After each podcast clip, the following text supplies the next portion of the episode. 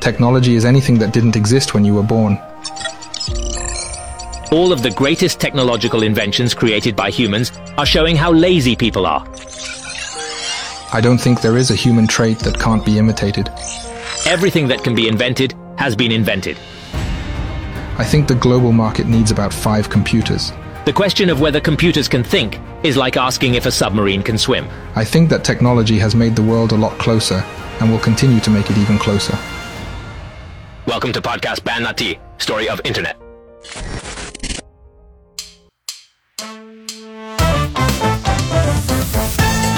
一九五八年，IBM 错过了收购一家小公司的机会。嗯，这家公司呢，发明了静电复印的新技术。两年之后，施乐公司诞生，IBM 肠子悔青。一九八四年，IBM 又想统治一切了。苹果现在是唯一全村的希望啊！经销商之前张开双臂欢迎 IBM，但现在他们发现他们害怕了，他们害怕 IBM 主宰未来，他们开始回到苹果的怀抱，他们认为苹果能保障他们的自由。IBM 想占有这一切，苹果是他们最后一道障碍。而现在，IBM 已经把枪口对准苹果了。IBM 将要控制整个信息时代吗？乔治·奥威尔的描述即将成真吗？把 IBM 的脸打的呀，亲妈都不认识 啊！就正是抛弃一个 Lisa，又抛弃了另一个 Lisa 啊！告别一个 Steve，又告别了另一个 Steve。海盗扬帆，乘风破浪，船毁人散，如何收场？半打铁五十六期打本开始，我是刘飞，我是肖磊。哎，我们不容易。哎，一说我们，我还想这怎么着？这今天不说了吗？这 是。嗯，今天不容易在哪儿呢？不容易，我这昨天还跟肖磊说呢，这这个稿子呀，这是删了又删，删到最后删到了两万七千字。我一听我就头大了，肖磊这个光捧哏都已经要冒汗了。两万七千多字儿，比我们平常的稿量来说翻番啊。啊，是，而且确实是删到了这个，我原来确实三四万字儿，三四万字儿就不知不觉就这么搞出来。刘飞以前啊，就是刚毕业的时候找了一个工作，就打字员儿。打字这是不要钱的吗？这闭着眼打吗？真的是打这么多。哎呀，就是。呃，确实是沉浸在这个故事里啊，就很很过瘾。哎，然后不知不觉就把这个稿子写长了。你看看，哎，就所以把书读薄啊，这个还是一个 挺不容易的技能。这广告一做，相信今天你一秒你都落不下。对，这已经很多人要关掉了，这是说啥呢？这是。哎，我们进入正题啊。嗯，上期咱们聊到苹果成立了啊，刚开始已经走上正轨了。是 Apple Two 呢卖的非常好，公司蒸蒸日上，世界五百强了都，甚至就成了。美国历史上福特之后最大的 IPO 的公司，嗯啊，同时呢，我们也聊到了内忧外患，乔布斯，哎，这个大哥性格 慢慢开始带来了各种各样的问题。那这一期这些矛盾将会集中爆发了。那我们进入第一回，第一回叫一个父亲。嗯，上市之后啊，这个乔布斯身价，咱们前面也提到好几个亿了呀，他立马就跟马库拉，就是这个现在他们苹果的联合创始人，也是其实是主要在管苹果的这位。嗯。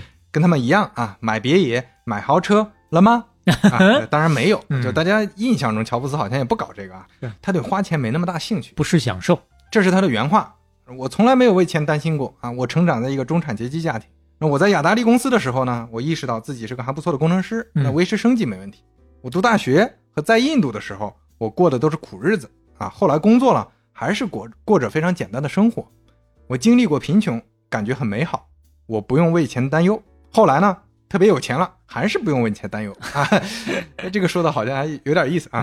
然后同时呢，他说我看到苹果公司一些人啊，赚了钱之后就非得过不一样的生活啊，买什么劳斯莱斯，买房子啊，这房子雇管家，再雇个人管管家。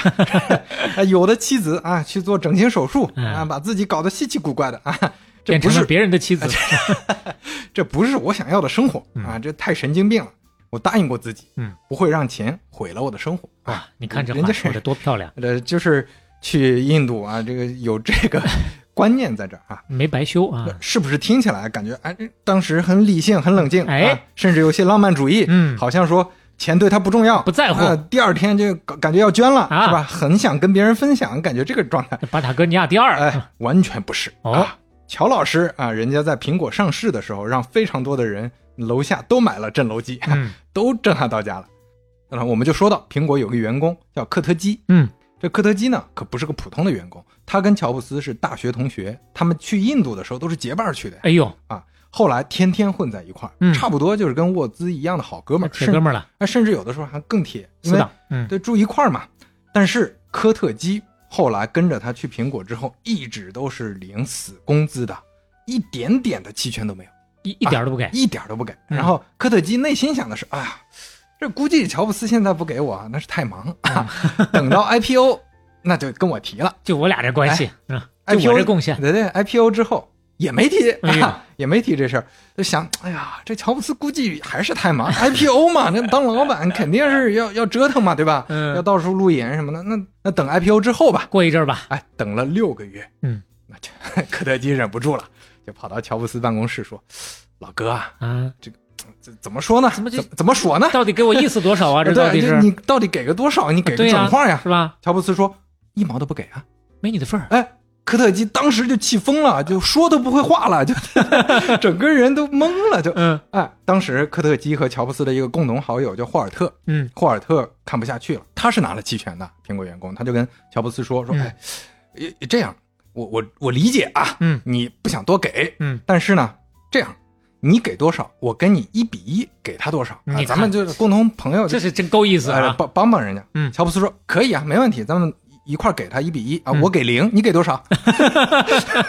个王八蛋，哎，就这么一人啊。嗯，就我猜测啊，就他心里是有杆秤的，他他觉得他不值当他，是哎，就是他不配，你付出的就不够多，嗯那我就要按逻辑来的，啊我不讲情面的。对我就死活不给你，嗯。你为苹果公司为这个产品的创造就没有那么多，嗯，他也不缺钱，你说他要给，他就就能给很多的呀，嗯。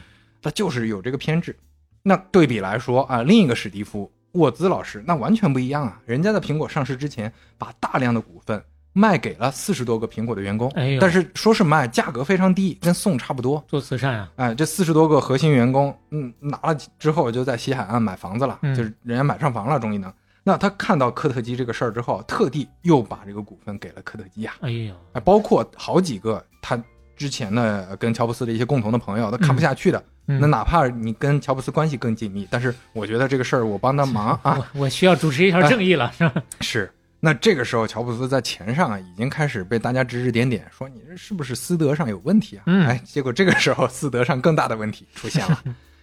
乔布斯高中的时候啊，就开始跟克里斯安·布伦南同居了。嗯，哎，我们把他叫小布。小布啊，小布呢是他很长时间的伴侣。呃，但是他们之间呢，就跟嬉皮士一样，相当于分分合合，有的时候在关系内，有的时候在关系外，但是嗯关系一直很好。啊，有的时候也会住在一块儿。那乔布斯关系一直这么紧密，而且分分合合好多年的，也就是小布了。啊，他也去过印度，也跟他还参加了很多各种各样的社会活动。但凡是跟他去了印度的，就感觉都没有好下场。啊，没有跟着他去印度就是他们也是独立去印度的，啊但是受乔布斯影响啊啊。后来乔布斯跟科特基住一块儿，那刚刚说到这个铁哥们儿嘛，就他们住那房子比较大，又有一个房间就给了这个小布住。嗯，那给这个小布住的时候，那个时候小布跟乔布斯没处在关系里面哦，啊，他就是当朋友嗯，但是那住在一块了嘛，嗯，那两个人就难免干柴烈火嘛，哎。哎，结果就意外怀孕了。啊。哟，小布意外怀孕之后，乔布斯的反应是没有任何反应啊，嗯。就是我该干啥干啥，完全不把这个事儿放心上。你看看，别人提的时候，他也压根儿无所谓，嗯。就是咱们聊着聊着天儿，就提这个事儿，你就是嗯啊，就这我知道我知道，哎，就就我们聊回刚才的话题啊，嗯，就立马就绕过去了。彻底把现实扭到另一边哎，了。对，就完全不放心上，嗯哎这确实是现实扭曲，而且他这个现实扭曲立场啊，是自我现实扭曲立场。哎，哎，就是他自己内心里觉得这不重要，然后有一些现实要解决的问题，他就完全覆盖掉了，自己对把自己给扭曲没了啊！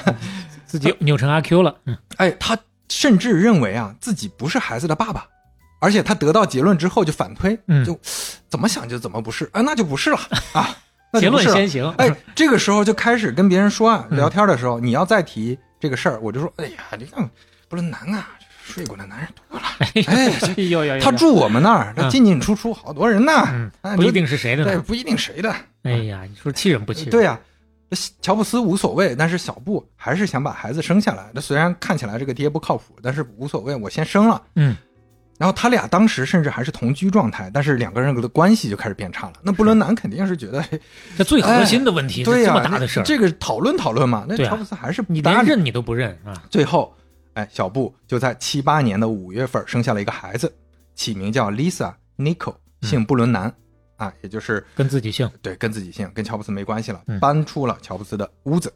但是，呃，不能完全没有关系啊，因为小布，你看多年轻啊，就是那个时候才就可可能刚算是大学都没毕业的那个年龄段儿嗯，小布没有正经工作呀。但是乔布斯这个时候是个马上要上市的公司老板了，那就跟乔布斯要钱啊。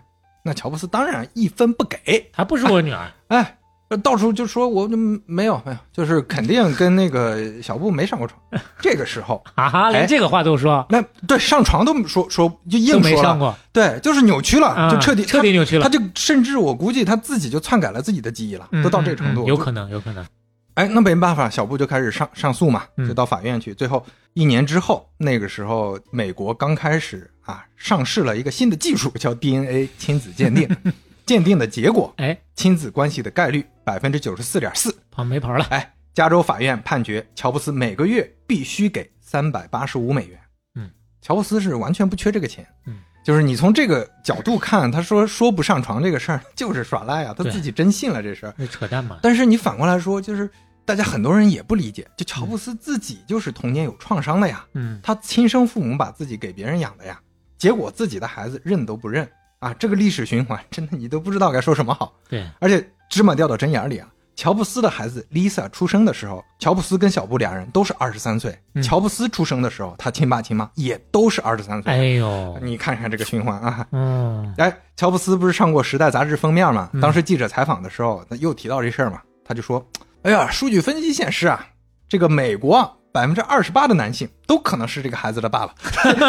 哎”就这种伪科学呀、从一个科技公司的老板嘴里说出来，咱也不知道他怎么想的。啥也不顾，也不考虑这 PR 的后果，对，就是自己宁愿这个事儿上显得跟个傻逼一样，他也嗯不愿意相信这个事儿了，就到这程度。多年之后啊，乔布斯再接受采访，他是承认了、嗯这个事儿他错了，那个时候太年轻，这三十岁都不到。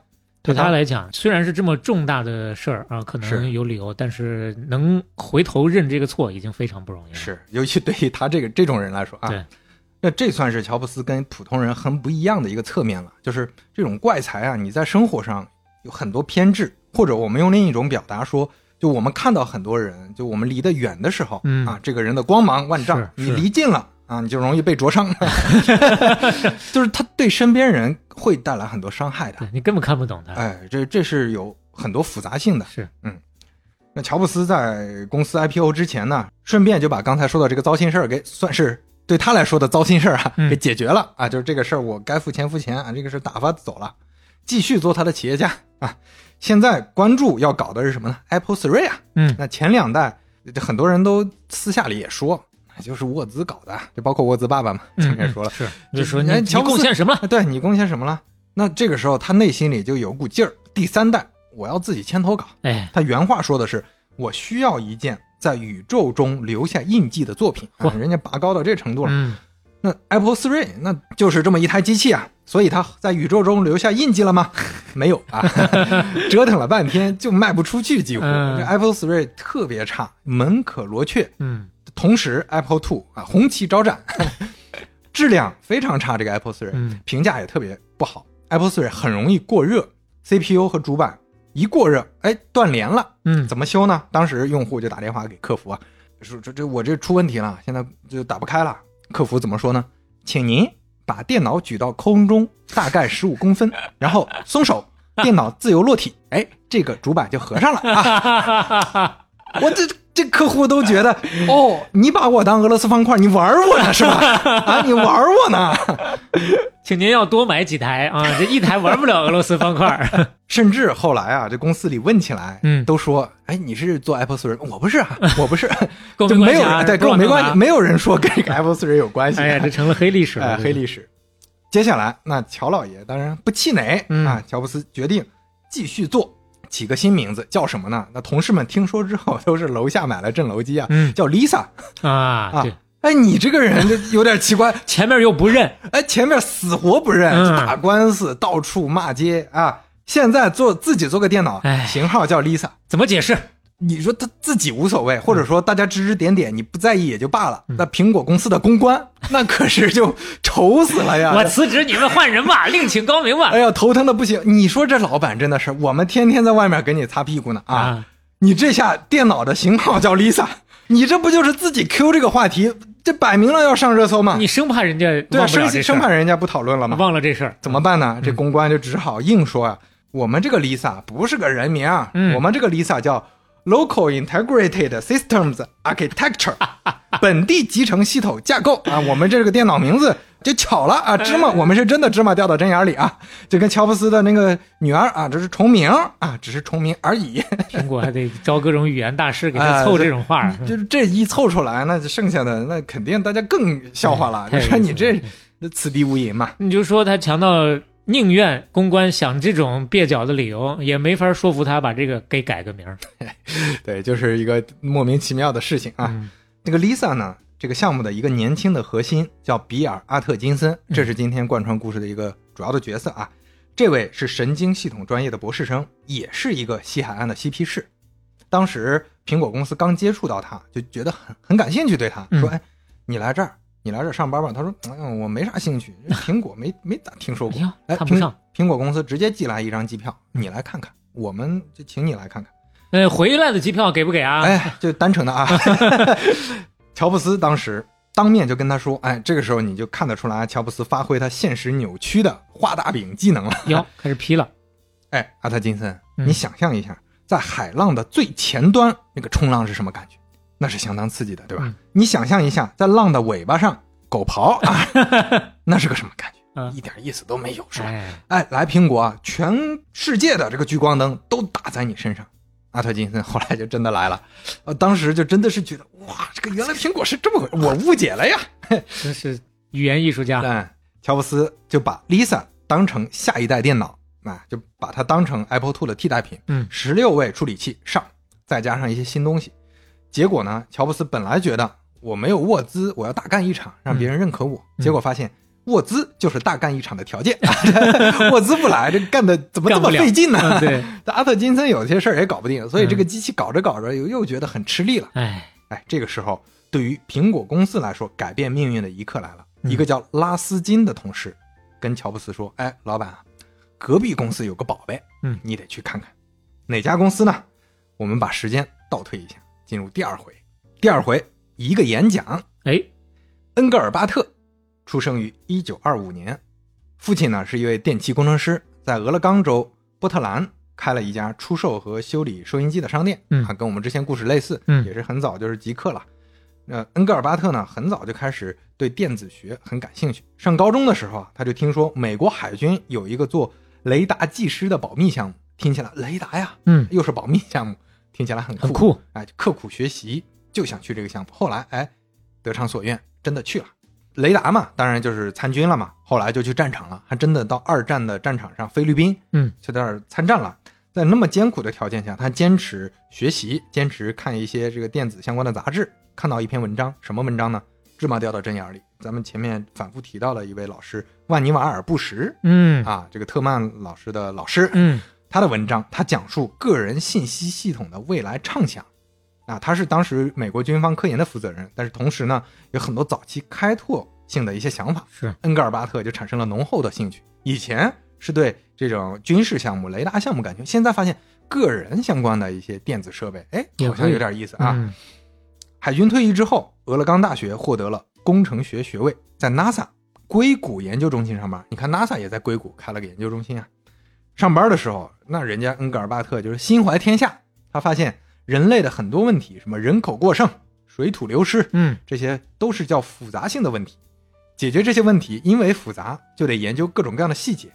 人如果有了一些好用的工具，它就能解决一切问题啊！这就抽象到这个层面了，因为因为你数据信息太多了，嗯人处理不过来，你嗯，就得用电子工具嘛。是他第一个想法就是通过改造计算机的交互。他说现在计算机交互可太难用了，什么打卡、那转那些大空卡旋钮什么的哎，对呀、这就跟我们前面提到的 DEC 做的事儿很类似，就是要实时反馈信息。嗯但是啊，要注意，DEC 做出 PDP One 第一台这个实时反馈的计算机，那是一九六零年。嗯，恩格尔巴特有这个想法的时候是一九五零年，哇，提前了十年。嗯恩格尔巴特很兴奋呐、想到了未来每一个人估计都会有一个终端系统啊，都可以做计算处理啊哇，存储和分享给别人的信息。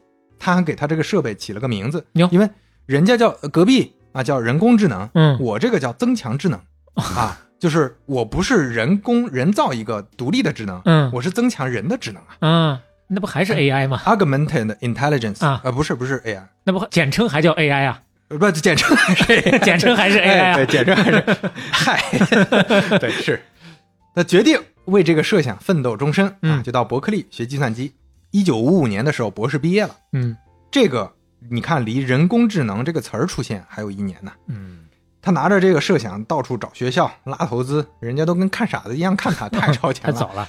哦、现在这个电子设备是个什么阶段？计算机就甚至都没到中型机啊，全是大型机啊，好几间屋的那嚯，种。你人手一个，嗯家家户户，你你厨房别别弄了，卫生间别弄了，你都搬个计算机吧你。他只好啊，就先去搞一些比较现实的研究，就去斯坦福大学搞磁存储系的研究。这个事儿就自己当兴趣爱好搞搞、研究一下。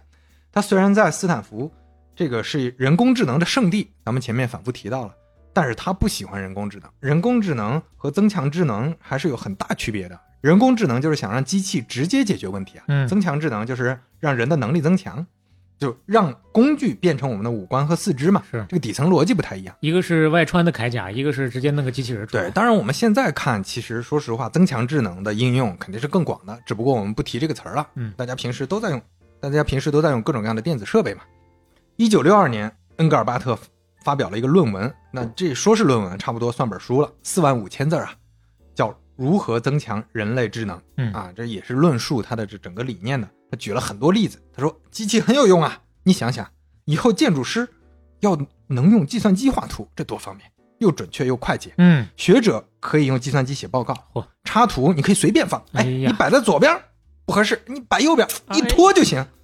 哎，你这那个时候太厉害了，啊太厉！害了，这个论文啊，但没有引起反响，没有人知道，想象不到那个时候形容这种东西，你开什么玩笑？但是确实，你不得不说，还是有些事儿得尝试着做啊！嗯你不做，肯定就没人关注。这个时候真有人关注到了，就是 APA，就是前面我们反复提到的啊，军方那个军方的那个项目，哎那个研究机构。嗯，早期赞助人工智能的也是他们嘛。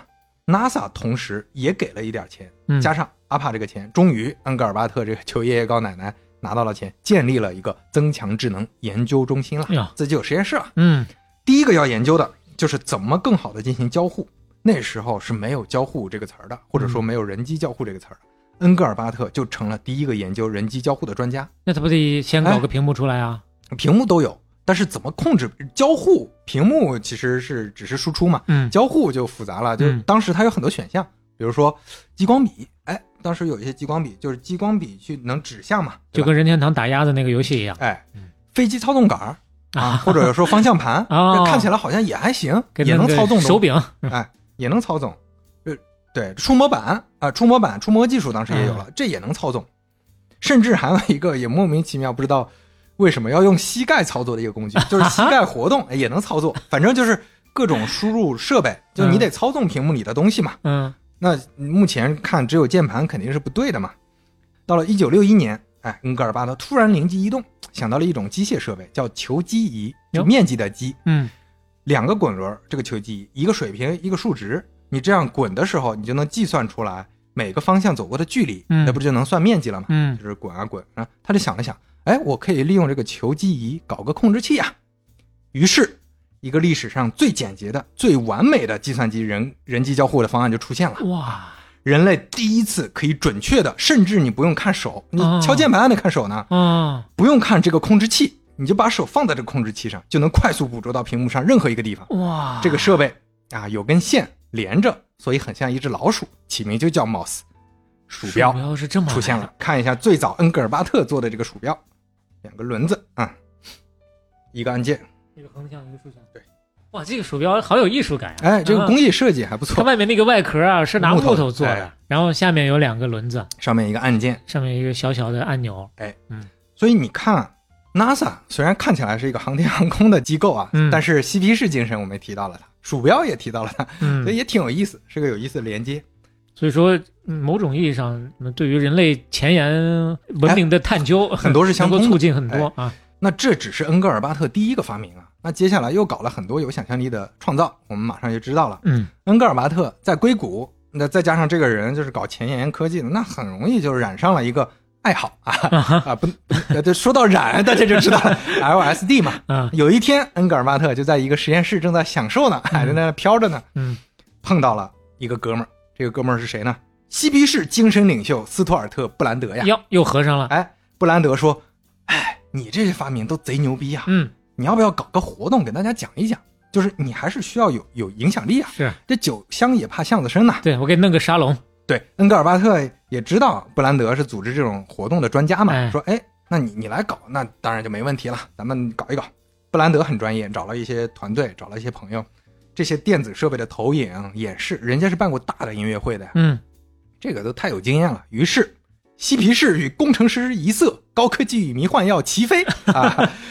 这场演示会也可以叫发布会，嗯就要来了。他就我就是要给大家讲我创造了什么东西。嗯，一九六八年十二月九日，旧金山计算机行业大会，恩格尔巴特穿着白色衬衫，在一个操作台旁边操作他的演示内容。旁边呢有一个二十英尺的屏幕，这个屏幕嗯就展示他在操作的内容。哦，啊，这个就是世界科技历史上最伟大的演示和发布会，没有之一啊！这是公认的，行业内的。就这么说吧，基本上大家都评价说，这个比苹果公司的发布会历史地位都伟大。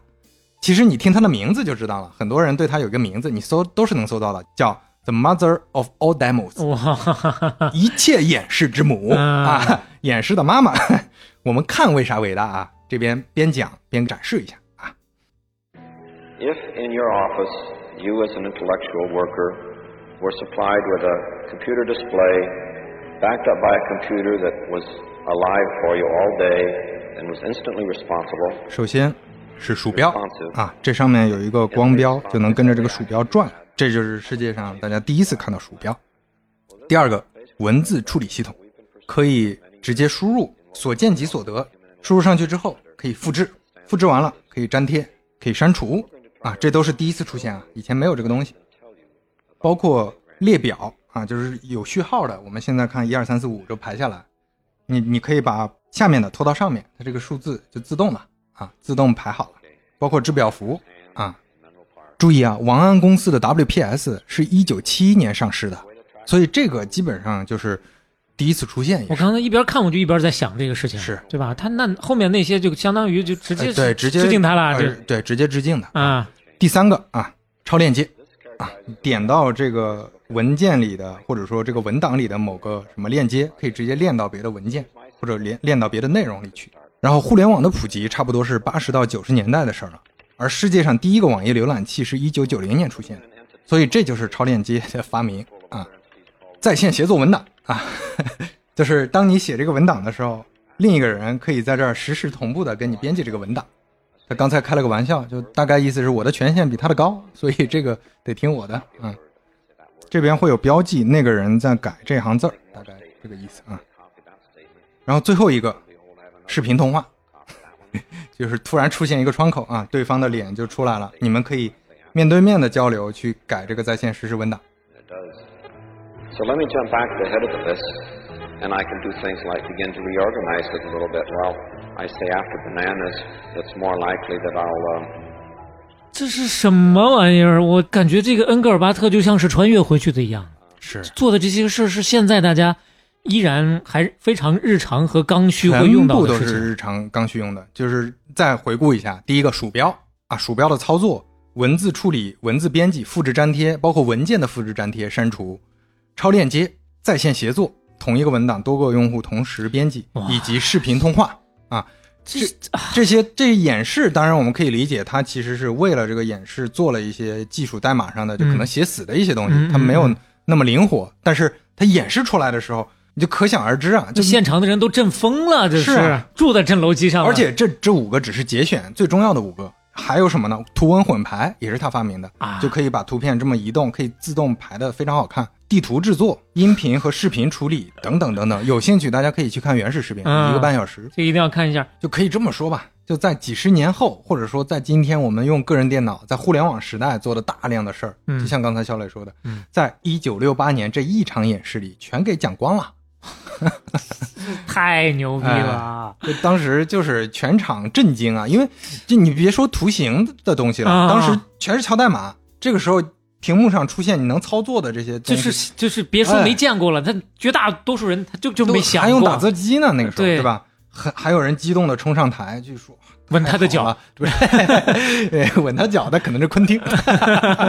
哎，这是一九六八年，英特尔刚刚成立，集成电路都还没出现呢，啊市面上基本上都是大型机，就可以说是恩格尔巴特一己之力给个人电脑时代最重要的东西——人机交互铺平了道路。指明了方向。哎，就是人机交互为什么重要，也很好理解。嗯就如果说计算机的还是用写代码的方式，这门槛肯定是不可能进入寻常百姓家的。嗯对吧？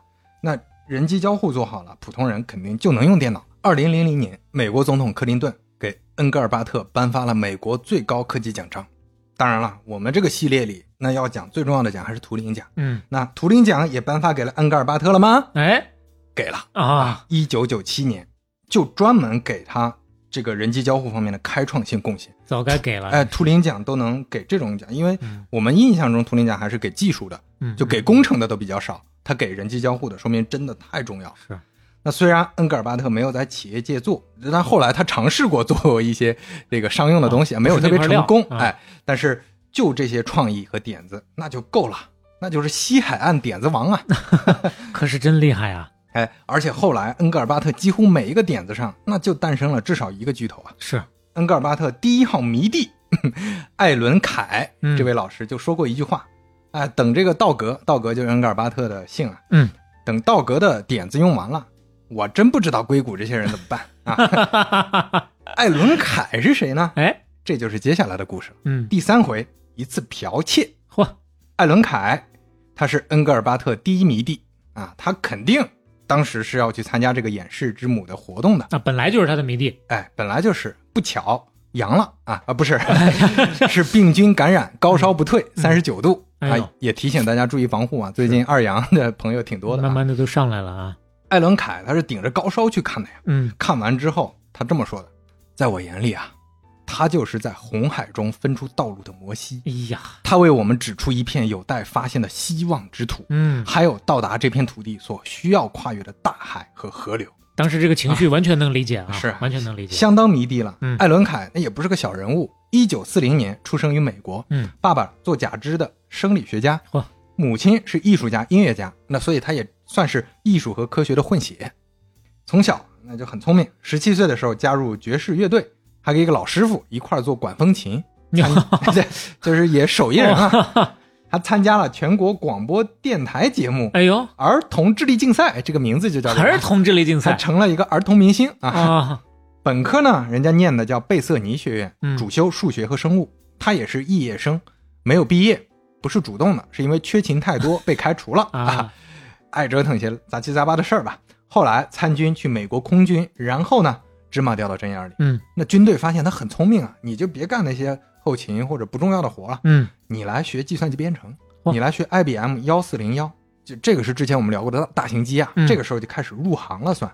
艾伦凯在一九六六年到了犹他大学工作，读到了一篇博士论文，嗯，作者呢是 MIT 的伊万萨瑟兰，他还给他这个东西起了个名字，叫一种人机图形通信系统嗯啊，这个有点人机交互那个意思，起了个名叫 Sketchpad，Sketch 就是涂鸦、素描，嗯素描的一个机器 Pad，这也是人机交互的东西，当时是属于比较先驱的一篇论文了。指导老师两个大字香农，嚯啊，这又串上了一啊一条线啊。艾伦凯顿时那就是会车开了远光灯啊！嗯我要搞，我搞个人电脑啊！以后电脑那就是改变全人类的东西。那他也看到了，哎，艾伦凯开始到处学习取经，那这个时候就串上了，嗯一会儿就去恩格尔巴特那儿学一些东西啊，一会儿就去 MIT，MIT 跟谁学？明斯基啊，明斯基是 专业的，嗯学到了很多计算机的东西。艾伦凯代表的犹他大学的一支力量，这也是后来人机交互非常重要的组成部分。有一次，艾伦凯看到了一个全新的显示器，这就是小磊刚才说的，你得先有屏幕嘛，啊好的屏幕。这个时候，其实好的屏幕非常少见。他当时看到了一个制作精良的一个显示器之后就被吓到了。哎，这个就跟有些小姑娘看到喜欢的人，脑海里已经过了跟他结婚、生孩子、孩子名字都想好了，老的孩子名字全像一辈子的剧情都脑海里转转过了。嗯艾伦凯当时就想，十年之后，嗯，电脑系统里边就有窗口、有图标、有光标，各种东西点来点去，什么东西都能直接操作了。这个剧情在脑海里过啊过啊，他说，未来啊，少说得有怎么上百万台吧，哎呦，啊，全世界得有百万台个人电脑。也就是说，这个显示设备让他引起了对哎未来的新一轮的遐想。是，而且他觉得未来很简单，嗯，小孩拿着直接上手了，就就会用哇，跟现在这些大玩意儿完全不一样。符合人性啊！这也是一九六八年左右的事儿啊。他回忆当时的情境，他说：“想到这项发明嗯可能产生的重大影响，我甚至有些被吓到了。这肯定就是人们读哥白尼的著作后，第一次从不同的地球上哦，仰望不同的天堂时 所体会到的那种眩晕感。”哎哎呦，他这个比喻啊，这这是专家呀。也是个语言大师哎啊。艾伦凯没有去自己偶像那恩格尔巴特的研究中心，他去了斯坦福嗯 AI 实验室，也就是麦卡锡。看老提这几位老几位的名字，转来转去啊，就是这些大拿们。麦卡锡老爷子在的这个 AI 实验室。嗯麦卡锡他也有一个对电脑的想象，其实从某种角度上来讲也非常有预见性。嗯他提了一个假想，就是未来啊会有一个超大型的计算机，每个人通过终端系统跟这个大型计算机连线，用什么线呢？就是现在大家用的电话线。嚯，人跟人之间互相交流，获取信息。嗯，他推动了一个项目，这个项目名字也挺有意思，叫家酿啊，不是 叫家庭终端俱乐部，差不多嗯啊，就是有点那个计算机未来会走进千家万户的感觉，嗯。但是思路上跟我们未来这个不太一样，就是他把互联网想象的更具体了。不是我们后来使用的所谓的大脑是在自己家里啊，他想象的大脑是在云服务啊，当时没有云的概念，嗯。但是确实就是云服务，嗯。他以为未来所有的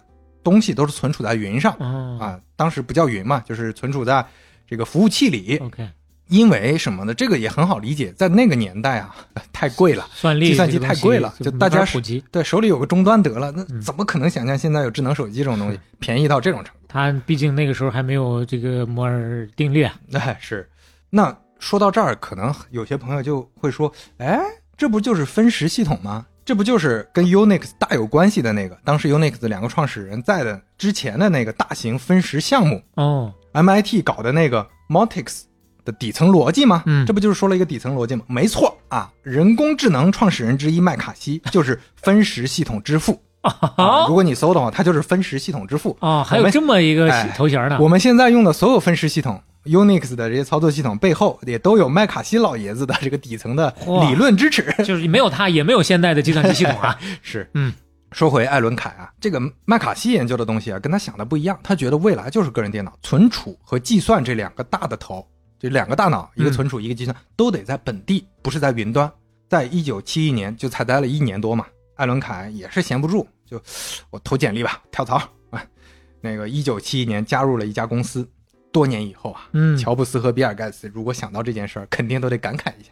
哎呀，得亏他跳了呀，他不跳，我我们都不知道没得抄了。哎，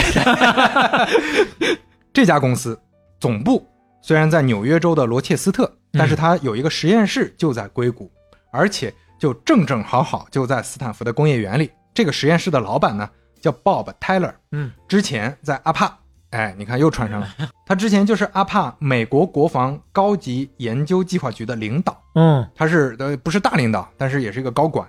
恩格尔巴特的钱就是从这个人手里拿到的。哦他在阿帕的一个实验室搞出来的一个东西叫阿帕网啊。哦后来我们肯定都会讲到，这就是世界上第一个互联网，哦就，是一个互联网版本我们都只是知道最早是军用的，不知道是哪来的。阿帕嘛。嗯所以鲍勃泰勒他就吸引了很多牛逼的人来这个实验室啊。他跟计算机的很多专家和先驱都非常熟。那什么公司的实验室呢？我们回到过去，一九零六年，哈罗伊德公司在美国康涅狄格州成立，做什么的呢？做影像纸，嗯也就是相片儿。照片纸嘛影像纸。一九三八年啊，这就是很快就到了。那个时候一直是个小公司嘛，嗯它的转机来了。一个发明家切斯特·卡尔森发明了一个专利，在芯板上盖硫，锌和硫都是化学元素嘛，在放大镜下用强光照射这个幻灯片到这个有硫的芯板上，再移走这个幻灯片，镜像就印到新版上了。嗯。这个技术我们今天都知道了，叫复印嗯，啊，这是第一次出现复印的技术。最早的这哎是，这个卡尔森就到处卖专利啊，嗯。就找那些大型公司嘛，找 IBM 不感兴趣，找通用电气不感兴我趣，不感兴趣，哎，都不感兴趣，没有复印的需求那时候就是对太早了嗯，太超前了。最后总算被哈罗伊德买了，嗯。还给这个技术起了个新名字，叫 Xerography，啊，静电复印，这是他硬造的一个词儿哦，Xerography 哦啊，zera 是干燥的意思，graphy 就是 photography 书写的意思，所以就是干燥书写、静电复印，大概这个意思吧。哈罗伊德专门就依照这个词儿，给他做了个品牌，前一半的那个词儿就是 Xerox，中文翻译施乐。哦，这个哈罗伊德啊，就拿着这个改进的技术，一方面做产品，一方面也说，哎，要么找找 IBM 吧。嗯 IBM 说你收了我们得了。嗯 IBM 说，哎，我们调研一下，我们请一个大型的专业的咨询公司。那你一听咨询公司就知道要坏事了。咨询公司的结论是，目前没有需求，全世界的复印机的需求多少台呢？嗯五千台，五千台到头了啊，这就是天花板。嗯，嗯那没办法，哈罗伊德只能自己搞了。那感觉啊，没有办法啊对，说到这儿，咨询公司给 IBM 就没帮过什么正忙啊。是，就历史上帮过正忙的咨询公司真不多啊、这也不能这么说，就是他能拿现有的方法论，嗯指导现有的当下的一些东西，开创性的是，但是开创性的这个没有给他帮对呀、他只能分析过去嘛。嗯一九五五年，哈罗伊德做了一款施乐的广告，表示自己的产品有多简单。他确实做的整个产品很简单，小磊可以看一下。哎，哎呀，他这个达到了两个目的。嗯第一呢，就是告确实告诉你简单，找个猴儿哎（括弧也是个猩星猩啊），嗯，你找个猩猩都能把这事儿办了。第二，最后呢，他还玩了一个小花活复印完了，把两份稿子拿回去之后呢，这个人说哪个才是原来的那份啊？哎，就是说明我们印的好。嗯哎，这确实是广告历史上的经典，因为大家对这个黑猩猩就点点那么几下嗯就能把东西印出来。因为之前大家就可能现在确实不好想象，但是一九五五年啊，你用的所有的电子设备都是非常复杂的，一堆旋钮、指示灯，但是这儿几个按钮，哎，搞定。而且工业设计也还挺好看的感觉。哎，嗯，一九五九年，哈罗伊德发布了最重要的产品 Xerox 九幺四啊，这台机器在十年里活活的卖了二十多万台。哎呦，能卖十年，又有点像这个苹果二的那种意思。是把 IBM 的脸打的呀，亲妈都不认识了。五千台，我这这给你看看多少个五千台。这台机器就被《财富》杂志评为美国历史上最成功的产品之一，嗯。当时卖的太火了。一九六一年，哈罗伊德公司正式改名了，因为它这个品牌已经太火了，施乐，所以就改名施乐公司嗯，在纽交所上市。到了一九六八年，施乐公司年销售额十一亿，哇，利润一点三八亿，成为美国历史第一家就靠一个品牌或者说一个产品、嗯。一个技术赚到十亿这么多钱的公司，就大单品公司啊，人家就卖一台机器就能赚这么多呀。厉害了。施乐啊，在这个年代上基本上就是复印的代名词了。我们现在说施乐，但是施乐的英文 Xerox，你如果现在搜词典，翻译第一个意思就是复印。就很多朋友还还会觉得说，哦，嗯这家公司巧了，自己起名叫复印，不是啊，在这家公司火之前没有这个词儿，这个公司火了，公司品类及他创造了品类啊，啊对，对，公司及品类，造了一个新词儿。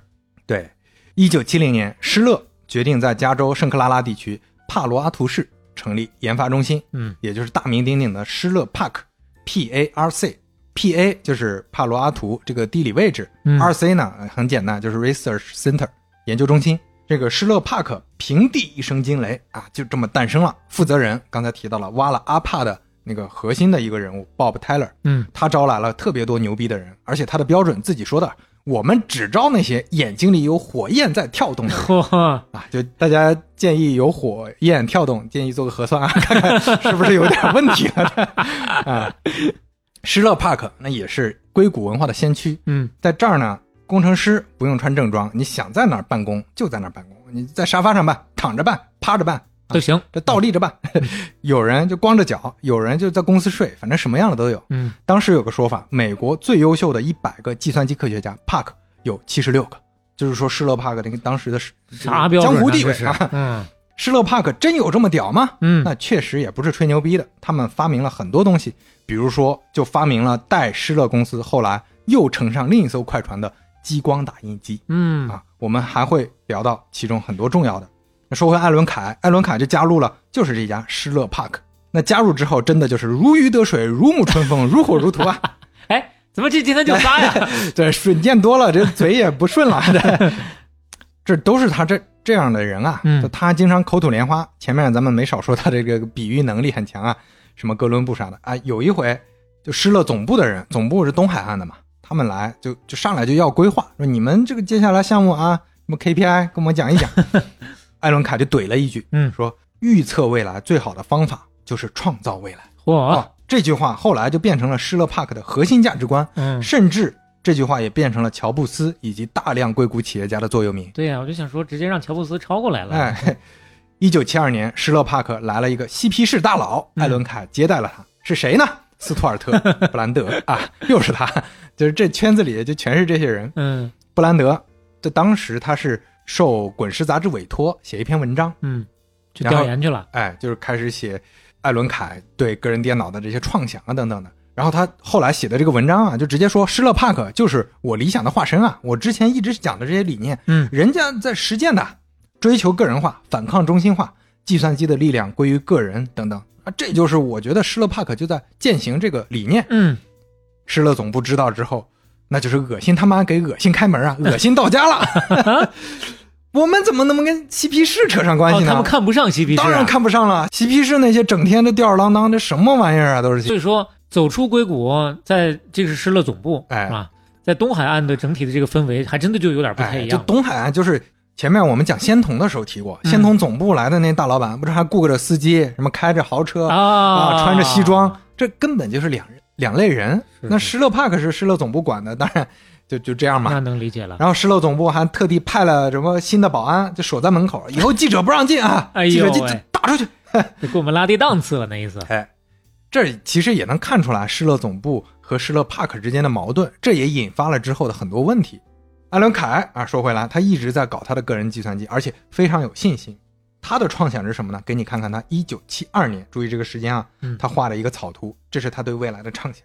哈哈，两个小孩儿自己啊各自在玩自己的 Pad，跟哎。今天的 Pad 的不同之处呢，就是多一个触控板。呃，键盘多一个键盘，啊那是键盘啊。对他，他他理解的就是可能那个时候的计算机都有键盘嘛，啊，但是这个已经是非常非常大胆的创想了。谁敢那么想 啊？因为因为那还是那个时代，即使不是大型机的时代，中型机，哪怕是小型机的时，代，大家想想嘛，智能平板流行起来才多少年是啊，啊？这他当时这个创想，基本上除了那个键盘，其他的就是一个 iPad。就是一个 iPad。哎，那他这个艾伦凯呢，不光搞人机交互，还写操作系统呢，人家自己写，自己啊发明了一个编程语言，名字很可爱，叫 Small Talk，啊？就是闲聊啊啊，就是简单聊一聊啊。嗯，他自己还说呢，他说为什么起这个名啊？因为 Small Talk 这个名称啊很不起眼，这叫降低预期。嚯啊，只要做的还行，大家都觉得这个好，有惊喜。哎呦，嗯，人家这还挺谦虚是个啊很很有趣的人啊。嗯但是呢，艾伦凯啊，完全不懂职场，他自己也没有资源，嗯他就是自己在门头搞一些兴趣爱好。嗯有一天，有个哥们儿就跟他说：“哎呀，你这么自己折腾不行啊，这样你给公司提报个项目，然后提报个项目预算。”艾伦凯说：“预算是啥？” 然后其他几个部部门的哥们儿就看不下去了嘛，就是：“嗯哎，我们帮帮你，这样我们部门有些预算，嗯我们往你这个项目上靠，反正嗯这个无非就是汇报上好汇报一点嘛。”然后大家凑一凑经费，咱们一给你块儿搞一搞，弄出点来哎啊！就一块儿干。于是这些人他们搞的个人计算机，在一九七三年就做出来了。嚯，叫 Xerox Auto 施乐阿尔托哇，这啊啊嗯啊，这台 Auto 它的很多特点和功能都是围绕着恩格尔巴特的发明做的呀。嗯这儿就要提到说，你看已经过了好几年了，恩格尔巴特为啥不是他自己搞出来的嘛？嗯这就要提到恩格尔巴特的路线是不一样的，他觉得个人电脑这件事儿不成立，不性感，因为个人电脑，尤其是艾伦凯提到的这种啊，嗯太简单了。嗯恩格尔巴特设想的未来，计算机是复杂的，所以它系统里加了越来越多复杂的东西。哦，就虽然也是图形界面，虽然也很方便，但是它变复杂了啊。这是是发烧友用的玩意儿这是路线不一样。对、嗯你像恩格尔巴特自己搞的鼠标，他恨不能塞上十几个按键啊，他觉得大家都应该记住这个操作，普通人根本用不了。哎，说回 Auto 这台计算机啊，最重要的当然不是因为它小，那嗯小大家都能造出来，关键就是它有图形界面，而且很快就迭代上了什么文字编辑、绘图等等软件来，这也就是通常说的施乐发明了图形界面 GUI 嗯，（Graphical User Interface） 这个可太重要了。啊，图形用户界面。嗯。那全部都是图形啊，就是你想象一下，以前就可能接触过 DOS，或者大家接触过那个就是写指令的那种黑黑黑屏幕的，就你你，多少一行一行的往里输嘛。哎就是。那现在的电脑你也可以用命令行嘛。对，就命令行嘛，以前全是那种东西啊，嗯，那种都算先进的了，再往前就是打孔卡了。对呀、那咱上一期也说了，有实时反馈，这已经是震楼机了，对吧？哎所以当时他们这个 Auto 呢，全部都是图形界面，全是窗口，你可以点，嗯点了之后可以跳转。同时呢，他发明了一个东西叫下拉菜单，嗯，有菜单目录结构，哦，这些全部都是艾伦凯搞出来的。他比恩格尔巴特又先进了一步哇，啊！小磊看一下这个电脑，感受一下。哎呀，可太牛逼了，划时代的一个东西。对这个下拉菜单这个设计真的非常巧妙，嗯就是你能快速找到各种各样的功能了啊！这就是图形界面在地球上诞生的这个时刻。嗯，同时啊，很多朋友，包括我在查资料之前，可能想不到，包括肖磊肯定也不知道，这也是面向对象编程语言诞生的时刻啊啊！就还记得艾伦凯前面不是为施乐 Auto 发明了一个编程语言 Smalltalk 吗？啊这就是世界上第一个完全面向对象的编程语言。啊哦，它为什么叫完全面向对象呢？因为它把所有的元素视为对象，这是有创举的。就之前那些语言啊，它偶尔会把一些东西视为对象，但是这里面所有的东西都是对象。这个理解起来就稍微有点难度了啊，特别是没接触过编程的。对，所所以它的创举在哪呢？它创举就在于，哎，之前也有油车啊，也有混动车，但是 Smalltalk 它就是第一个纯电车，哎，哎，这就不一样了。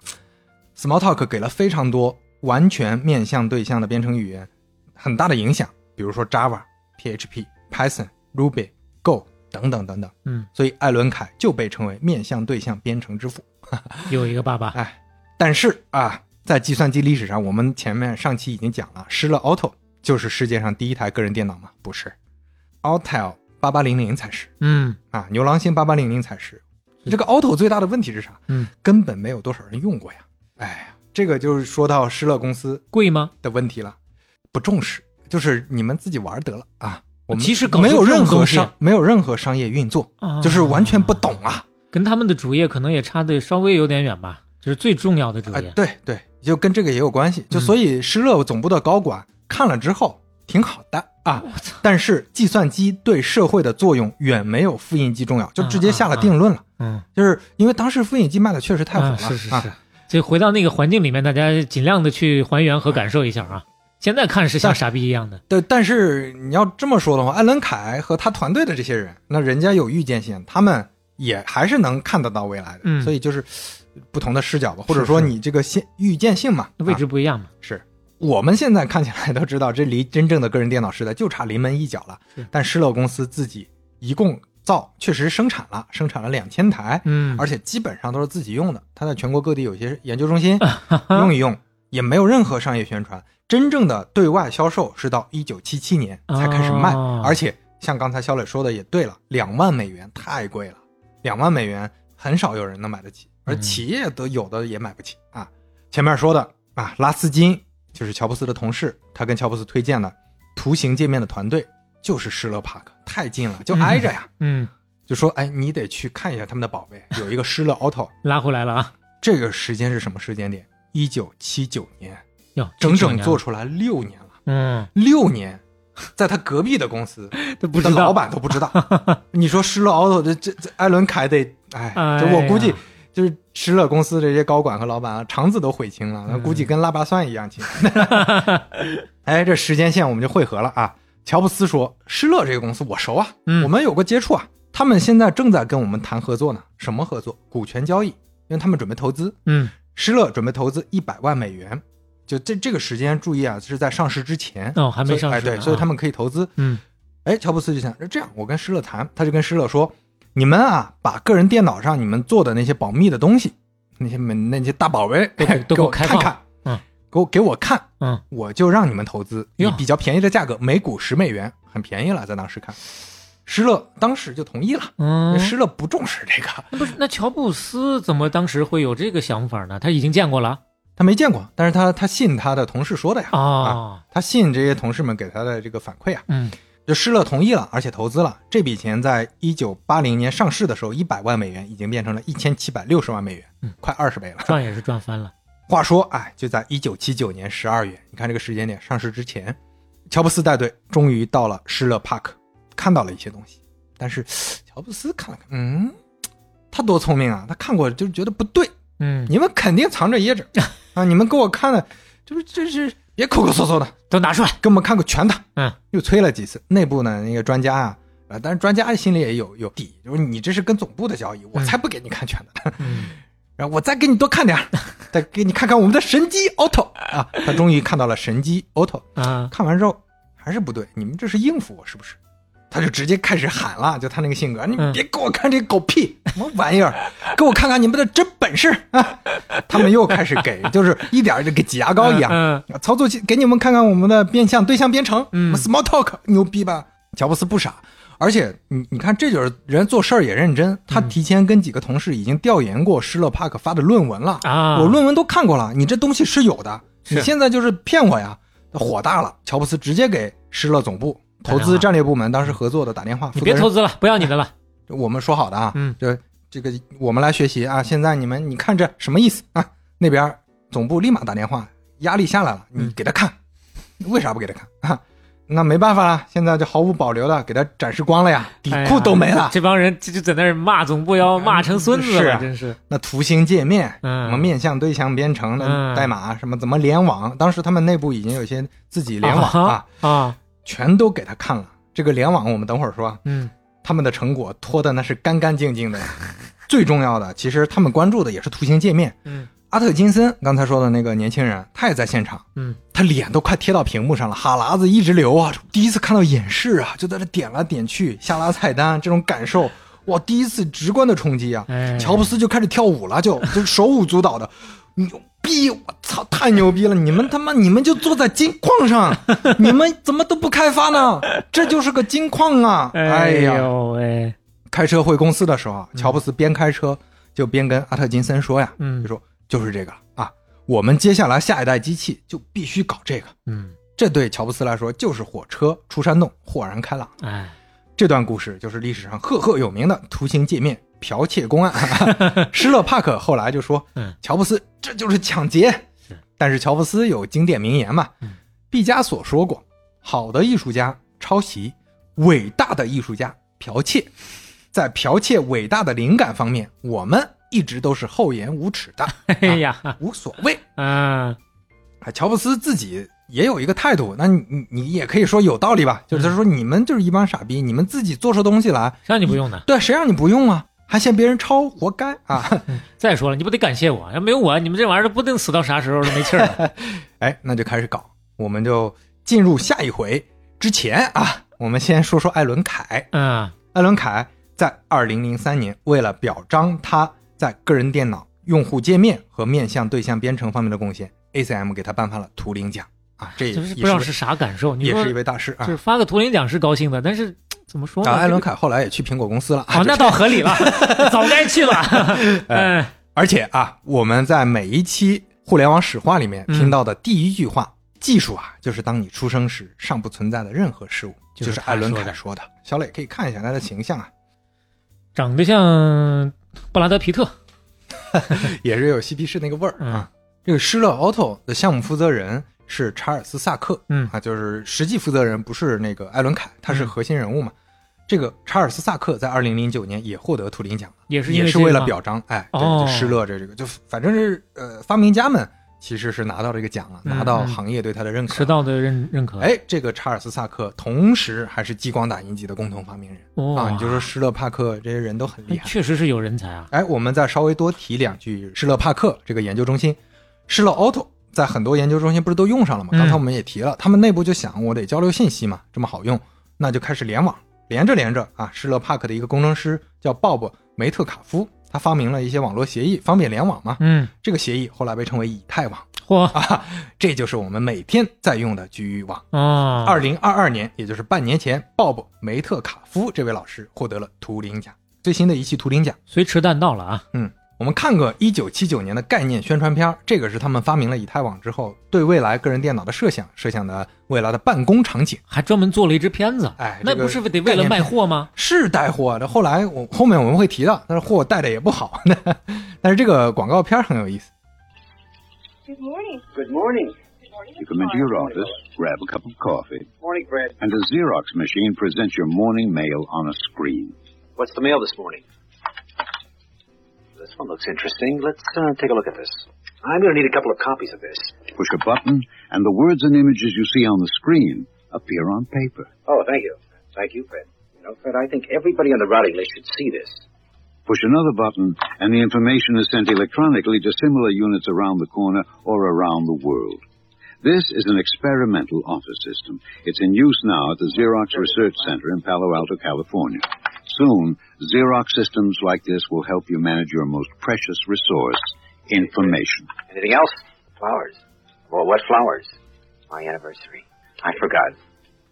嗯哼，这是基本上宣传了一个集成性的办公小助手。这个场面我们现在看起来司空见惯，嗯一九七九年没有这么办公的呀。嗯，进了办公室先看电脑，电脑上查收邮件，回个邮件。那他这个时候他倒想起来要把这个东西打包推一推了。哎，对，哎，就所以其实你你就看嘛，他们其实是有很多预见性，但是这些预见性只局限于小圈子里，嗯最后没有能说服总部把它真正商业化。后来施乐自己也做了个人电脑但，时间太晚了，不光没赶上热乎的啊，内部的核心成员那个时候的人都基本上走光了嗯啊，那个艾伦凯啊，各种这些专家都走光了，剩下的人很平庸，所以没做起来。施乐这个电脑叫 Xerox Star，施乐之星，嗯非常难用，性能很差，巨贵无比，一点七万美元，就稍微便宜了一点。嗯最后倒是卖出去三万台，但是这个三万台在当时那个时代已经是非常非常少了。哦，这样啊，对，失乐之星的很多工程师，很多去了苹果，很多去了微软，很多去了各种这种竞品公司了，IBM 啊大部分能行的都去了该去的地方。是。不过呢，施乐 Park 依然是一个硅谷非常重要的研究中心。那、嗯你看，人家发明了激光打印机，嗯它优化了鼠标，就后来大家用的鼠标基本上都是它优化过的。哦，他是首首先把鼠标用上的嘛，发明了图形用户界面，发明了以太网，发明了面向对象编程语言。乔布斯就说过，施乐本来可以拥有整个计算机行业，本来它可以成为九十年代的 IBM，本来可以成为九十年代的微软，它都有机会的。都错过了。啊，它软件硬件人家条件都有，但是你就哎就没特别不忘初，心啊，反正就是在自己的 这个不忘初心，这不是个好词儿了，听起来就啊。施乐啊，后来经历起起伏伏，基本上就还是确实像小磊说的不忘初心，嗯就是一个印刷设备公司啊。在二零零零年还经历过一大波裁员，对这个很有意思，简单跟大家提一下，嗯这个叫复兴计划。你好，他们的总裁马尔卡西跟大家说，这将是商业历史上最伟大的复兴之一。嚯我未能置身其中而倍感兴奋。嗯什么复兴呢？施乐全球有九万多员工啊，如果每人每月节约十美元，一年下来就能节约一千多万美元呢。哎呀，这就是复兴计划啊！什么？这就有一些地区就开始削减福利嘛，嗯就是要求员工你别喝公司的咖啡，自带咖啡。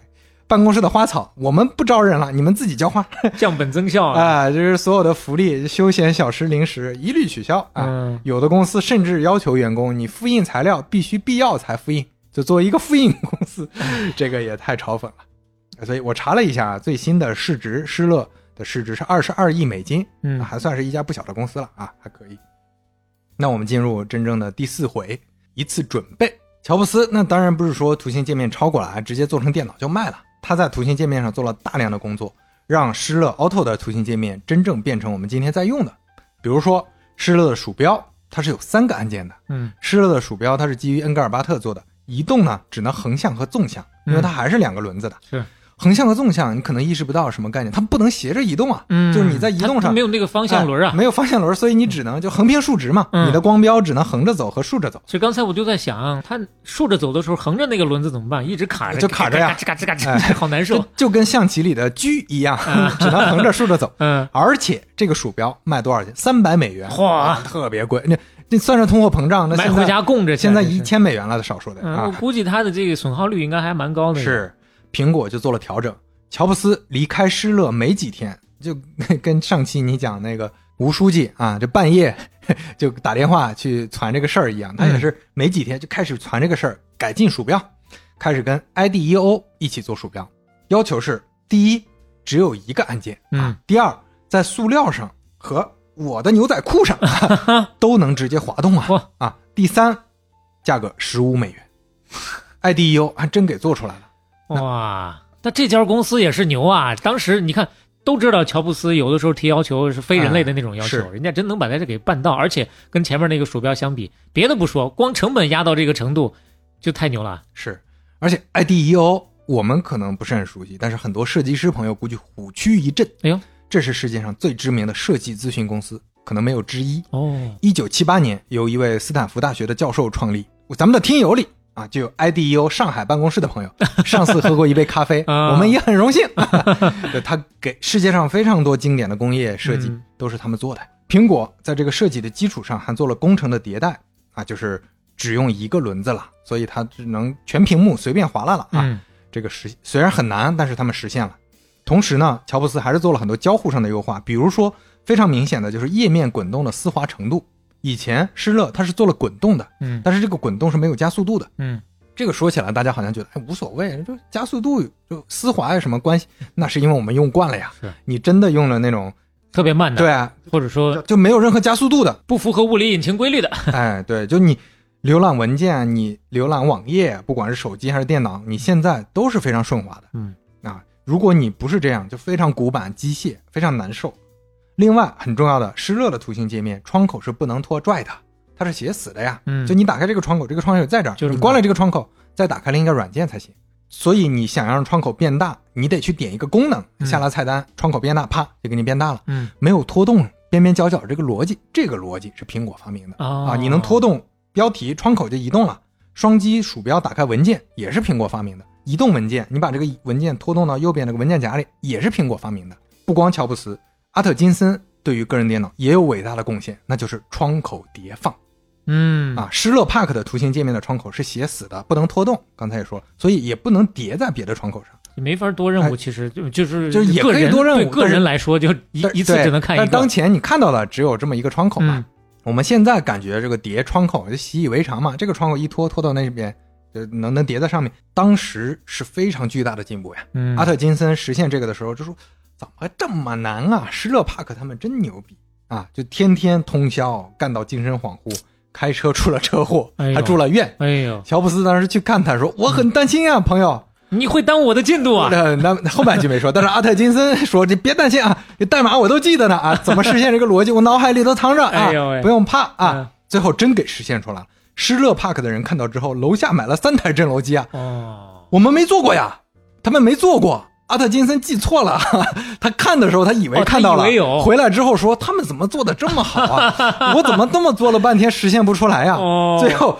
呃，他就自己回忆嘛，说那段真的是无知者无畏啊，我不知道的情况下给做出来这就是更多的内容，我们前面讲过很多次的，因为相信，所以就到达了。是，说到这儿呢，要特别提一下，很多人只觉得乔布斯是超施乐的，就跟比尔盖茨后来抄苹果的差不多。嗯，我们用的 Windows 的窗口系统都是施乐做出来的，而不是乔布斯做的。其实不是，嗯，乔布斯在施乐的基础上做了大量的创新工作就，听刚刚说的这些吧。嗯，就让施乐的能用变成易用了，这个是有天差地别的。所以说乔布斯确实是一个好的产品经理啊。是不才啊，有本书，多年前做产品经理的时候写的《从点子到产品》，那就是想说，为什么说有点子了不等于有产品？嗯因为点子很简单，到真正的产品，有的时候你只走了第一步啊，嗯后面还有九千九百九十九步呢。是，你看恩格尔巴特，人家点子多，嗯，但是艾伦凯的实现，那就比恩格尔巴特的又加了一层价值。那在艾伦凯实现的这个施乐的图形界面上，苹果的产品又做了大量的补充的工作，嗯而且覆盖到了大量的用户身上。是，并不是很多朋友以为点子真的很重要啊，发明家才是最重要的，需要鼓励的人，不是这样的。就甚至包括世界上对于专利到底是保护了创新还是遏制创新，本来就是有争议的。是，比如说啊，你如果说施乐这个图形界面，全世界都不能有人抄，嗯，那不是苹果先做出来体验这么好的操作系统，那我很有可能啊，我们今天用的所有的操作系统都是施乐版本的体验，可能鼠标还是 刚才那样的，而且也有可能它就直接胎死腹中了。哎嗯我们现在的整体的交互就不是这个哎，就是方向了。不按按钮了，嗯就可能看指示灯了，那说不定的。那就像最近发布的苹果的 Vision Pro 啊，嗯这个 X R 设备，嗯你看起来很多朋友觉得啊，那不就是改了改那个 Oculus 那些这个设备的操作 Oculus 还贵操操作方式，那贵多了那可。对，但是你看它的交互方式改成了用眼睛和手势啊，嗯那可不是手里抓个东西，这个体验看起来简单，但是就像前面咱们说的，在操作系统上、图形界面上，苹果当年做的这些改动一样。很重要，因为我之前买过好几台 VR 设备嘛，小磊知道了，PSVR、Oculus Quest 就是不得劲儿，这些体验是特别重要的，非常重要。所以产品足够好，虽然底层逻辑类似，但是这个体验也能创造非常大的价值。这就是从点子到产品的意义和价值啊！哎，关于这样的观点呢，你把书买回来，还能看到很多。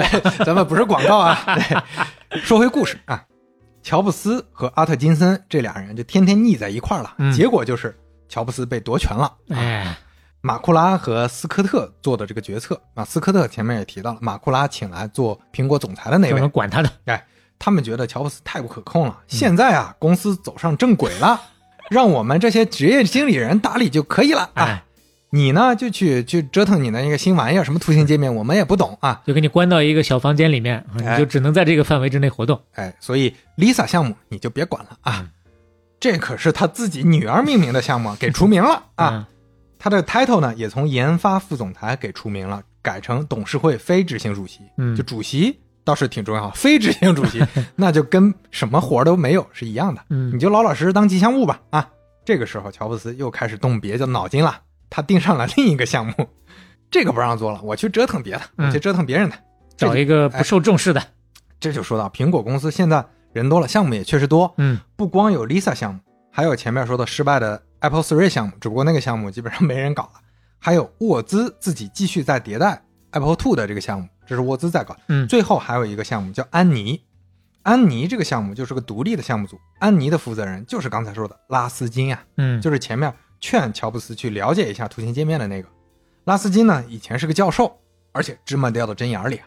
这个教授以前有个学生，就是阿特金森啊 甚至阿特金森就是这个拉斯金给招来苹果的嗯，啊。当时就是前面虽然说阿特金森是乔布斯挖来，嗯但是这里面也有他。的关系啊。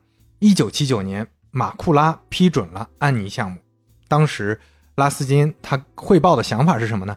现在个人电脑行业名不副实，嗯？因为电脑太贵，嗯。我要做一台电脑特别便宜，Apple Two 其实也是两三千了，嗯，我要做一台到一千美元以下，嗯。直接打到底，这就是普通家电的水平，家家户户买冰箱、买洗衣机、买电脑。都能啊买得起。另一方面，他认为必须要上图形界面，嗯。设计必须要简洁，也很有预见性。那乔布斯当然也很认可拉斯金这个理念呢，但是他只认可第二个理念，他不认可第一个理念。他觉得价格必也得堆料啊体现出来。那我也得呃，不是哦要体现价格，是你没有堆料，你怎么能出好体验呢？你堆料你就不可能便宜。对啊，你堆料就不可能便宜，因为乔布斯他看重的不是便，从来不看重便宜，嗯他的便宜的前提也是这个体验到的标准了。那比如说拉斯金，他就觉得我的项目，我的安妮项目必须要用摩托罗拉六八零九，这是个廉价的芯片，性价比特别高。但乔布斯说不行，我上来就要用最好的嗯摩托罗拉的六八零零零，这就是最好的 CPU。那没事儿，乔布斯就去劝啊，就那他没有实职嘛，那就哎只能是哎忽悠你你这么弄，这么弄，哎，嗯你这么弄，这么弄。拉斯金不听，不听怎么办呢？嗯好办，我绕过你啊！你下面谁在干活，我就就去他工位上直接说，哎，你就给我这么干，嗯你就给我这么搞。嗯那毕竟他还好歹是苹果的代言人，嗯是董事会主席。呃，趁拉斯金不在的时候，老是瞎指挥，结果拉斯金知道，怒了。哎，你这是怎么回事？你这就是 HR 转行不干人事啊！啊，你这是人干的事儿吗？哎，这挺好，这是自己编的吗？不是啊，但但是我很喜欢这个啊啊，HR 转行不干人事，有点意思，有点意思。跟乔布斯腻在一块儿的阿瑟金森，这个时候呢，他坚定的站到了老师的对立面，因为他其实跟乔布斯的理念是一样的。嗯他看清楚一个事情，就是一千块钱的成本啊，你还图形界面，嗯不大可能的，嗯肯定做不到的。因为你你要想，这个时候他们的机器肯定是一体机了，嗯，你不光要有键盘，你肯定是要有显示器了的，嗯啊。那这时候怎么办呢？阿特金森就跟乔布斯天天开始撬人了，直接撬人、撬资源，嗯，掏空他们，把他们的人拿来给他们自己搞项目，另起炉灶哎，。另起炉灶。拉斯金啊，有一次准备召开全公司的研讨会，就是为了宣讲自己的项目嘛。大家来畅想一下个人电脑下一代电脑，然后我来吸取大家的建议，嗯顺便也传递一下我的理念嘛。乔布斯直接给他取消会议，硬取消，就是我就要消除你的在公司里的影响力。哎呦喂，哎，拉斯金实在受不了了，那怎么办呢？找总裁。他跟斯科特说啊，乔布斯太差了，这个领导，我实在没办法给他工作了。我每次提建议，他就说你这个想法，这个垃圾想法，傻逼吧你。偶尔呢，他要真觉得这个主意好，嗯这怎么办呢？他就到处跟人说，不是我想的哎，他倒不说，嗯他想的，但是他就只说想法，不注明出处，啊，那别人都以为是他说的呀。嗯，那你问他的时候，他说：“哎呀，这我知道你说的不重要啊，反正这想法牛逼啊。”哎呀，哎呀，就就这样。他说的这个事儿啊，后来很多早期的苹果员工都说过，乔布斯就是那种压根儿不在意别人感受，而且会扭曲现实的。比如说，哎，你有一天你跟乔布斯说，哎，咱们做个硅晶片的杯垫吧，乔布斯就是跟你说什么傻逼想法，谁他妈会买这个玩意儿？你就不敢再提了嘛，很正常。是，后来过了一个星期，乔布斯突然见你跟你说，哎哎，我操，我最近有个牛逼的主意啊，嗯，咱们搞个硅晶片的杯杯垫怎么样？滚你妈的！你就说大哥呀，我上个星期我跟你说过呀。乔布斯说，哦哦，说过啊，我知道我知道，不重要。哎，我跟你说这个杯垫，我们得去拿什么，就就一句话就带过了。嗯，把你所有自己的这个创造性对反就都磨掉了，就就反正就是扭曲现实，就他脑海里只有这个主意，他不在意所有人的感受嗯，啊。拉斯金就跟马库拉说，有他没我，有我没他。你选吧。马库拉说：“那你走吧。”主要是什么呢？主要是马库拉觉得呀，之前把乔布斯从 Lisa 项目里已经赶出来了，有点不好意思。是啊、而且从他视角里，这就是职业经理人嘛，帝王心术，我不能得罪他吧？他好歹是个创始人，嗯，你给了一棍子，你得再给一杯半拿铁喝嘛 配合着来啊。拉斯金那就悲凉收场，离开苹果公司了。而且拉斯金确实是算是起了非常重要的贡献的，是啊图形界面是他带来公司的呀。嗯，啊、就这么悲惨出局了。拉斯金一走，乔布斯就是实际上的项目负责人了。嗯，不光拉斯金走了，刚才小磊说的，管他的那个人斯科特也走了。啊，为啥呢？因为他在公司里的脾气也越来越大，嗯他也体现了一个不太成熟的一些方面。但是呢，同样不成熟，那没有人忍他呀。嗯乔布斯那好歹人家有想法，是人家有创意，啊人家还是创始人，啊，人家是创始人，我你一个职业经理人，对啊，，惯着乔布斯，没人惯着他呀。嗯，马库拉趁着斯科特度假的时候召开高管会议，投票把他票走了。哎，票他，票他，天黑请闭，票他。啊乔布斯当时心他也是董事嘛，现场恨不能啊举十只手，啊走走走，投十票哎呦，再走，哎不行。那谁是总裁呢？马库拉成为临时总裁。啊，乔布斯回忆，他那个时候心情可太好了，哎、自己又有一个项目组了，嗯又有人，又有资源，而且有方向了。这个感觉，他就说回到了当年车库里那感觉。嗯他这小团队全听他的，搞起来。乔布斯为了团队补充力量，直接去挖人，哎，已经把安妮的掏空了，现在开始开始去挖 Apple Two 的。Apple Two，他喜欢的工程师直接去跟他说：“我跟你说啊，你来做我这个项目，我们才是未来。Apple Two 哎 又去搞沃兹去了 又，是这些东西。嗯 Apple Two 马上就完犊子了，就淘汰了，你别浪费时间了。嗯，那那个人啊，就说：“哎呀，这老板，我这这代码写一半，啪给他拔电源。说哇，我这代码没存呢，不重要，你这代码写完也是垃圾，淘汰的。你跟我来搞牛逼的，就这样，就这么直接挖人。乔布斯啊、开始招人，也在社招嘛。他社招也有个特点，不是看你懂不懂行，是看你有没有热情。嗯面试的时候直接给你看样机，就你进到屋子里啊，样机盖块布，然后来的时候跟发布会一样，啪这个布掀了，看你眼里着不着火，哎，看，哎，对，就看你眼里着不着火。嗯然后，如果你当时立马抓起鼠标来就开始点吧点吧，嗯哇，这个东西好，就跟阿特金森一样流哈喇子，可以，留下你是我想要的人。嗯，如果啊你看不懂，那你得了啊，你就别来了。就是当时啊，乔布斯在很多人眼里确实特别奇怪的一个人。有的时候面试，他就问面试的人：“你第一次是啥时候？” 对，对方一脸懵逼啊啊！我就是问你是不是处男？嗯对方立马就吓跑了，说：“我我可能不适合你们公司，不好意思。”你们招的是什么人？哎呀，你这到今天呢，可能会出公关事故啊。是啊，就这这不就是破冰吗？哎，这个新团队不得不说，跟以前乔布斯协作的人要成熟很多，因为大家意识到了，你别跟他正面对抗，嗯，就是他就这么一说，你就这么一听。阿特金森就跟大家总结了，他就说：“哎，你看啊，乔布斯天天说你是个傻逼，嗯，他不是觉得你真是个傻逼，你就脑脑子里你直接直接给他翻译过来，翻译过来就是你跟我说说你怎么想的？啊，啊。他其实骂你是因为他不理解，哎，哎，你自己这么一翻译，你就发现很好对付了。要单独做一套这个编译器，哎，哎编译 编译一下。阿特金森每次就这么编译一下，每次一骂他就解释解释，嗯。一骂就解释解释。嗯。乔布斯基本上就理解了，而且还很 respect 阿特金森，说哦，你每次解释的挺清楚啊，嗯。你不傻逼了。可以可以，差不多到这个状况，就是大家哄着乔布斯玩的感觉啊，嗯就是情绪上你哄着他，基本上都能过得去。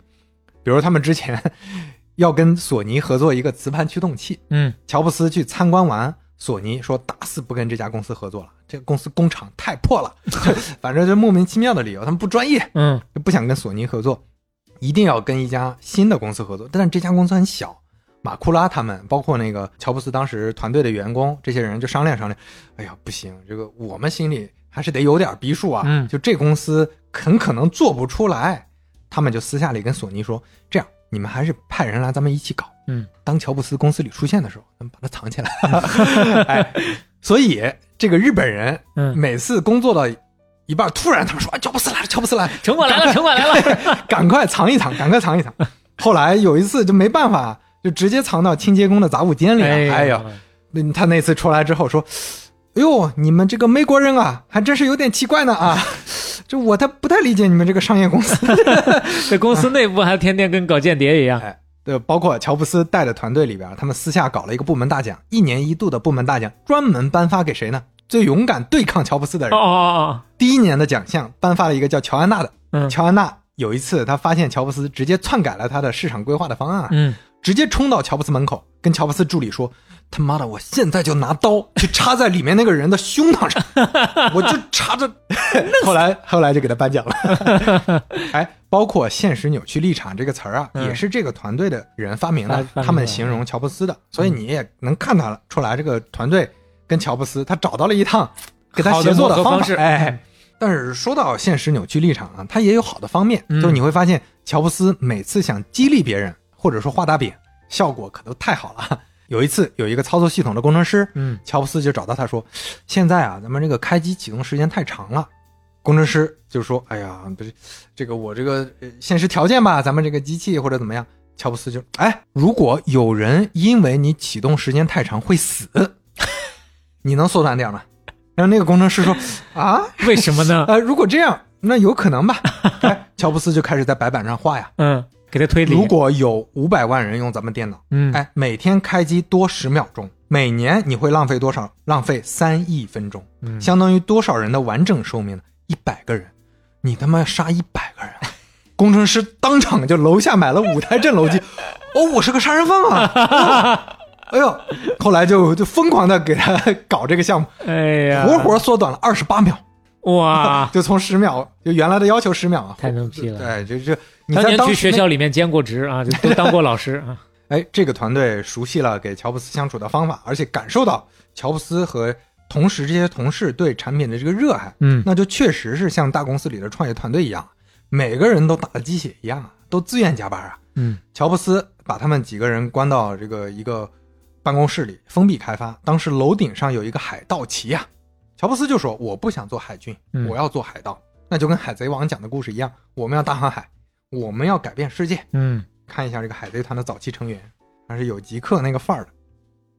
他问题是乔布斯在哪儿没有乔布斯啊，就就没拍他呀，就早期成员也不全啊，啊啊？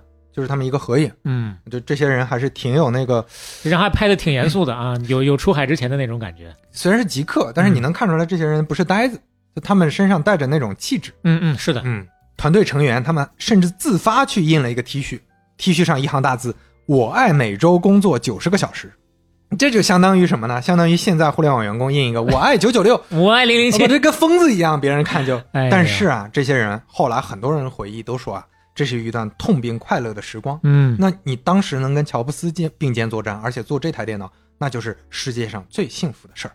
嗯说到这儿呢，就得提一个事儿，当年这个项目名字叫安妮嘛，那拉斯金在的时候，他觉得不合适，因为有点性别歧视，是个嗯女人的名字，所以就搞了个新名字，是一种苹果的品类，所以起名叫红富士啊，不是 叫阿克苏啊，也不是，叫 Macintosh。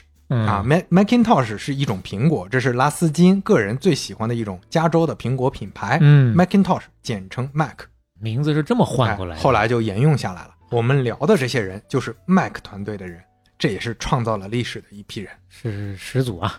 那说到这儿，我们第四回就讲到这儿了。嗯，那我们接下来中插一段，中插一段什么呢？听了就知道了。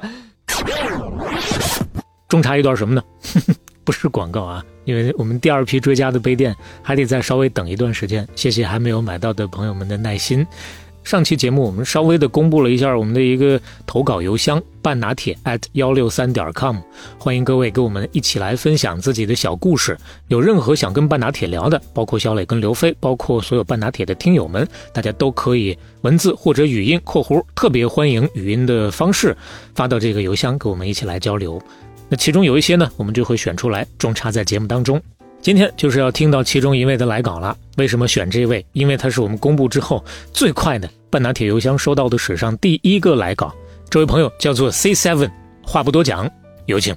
半拿铁的两位老师，你们好啊！我是半拿铁的一个听众，第一次听半拿铁呢是在苹果的播客这个 app 里面，当时听的呢是温州民间借贷这一期栏目，然后当时想起了自己家里人好像也有参与类似的活动，然后呢就把这一期分享给了家里人。后面有没有效果吧？应该还是有点效果，因为后续呢没有听到家里人说在参与类似的活动了。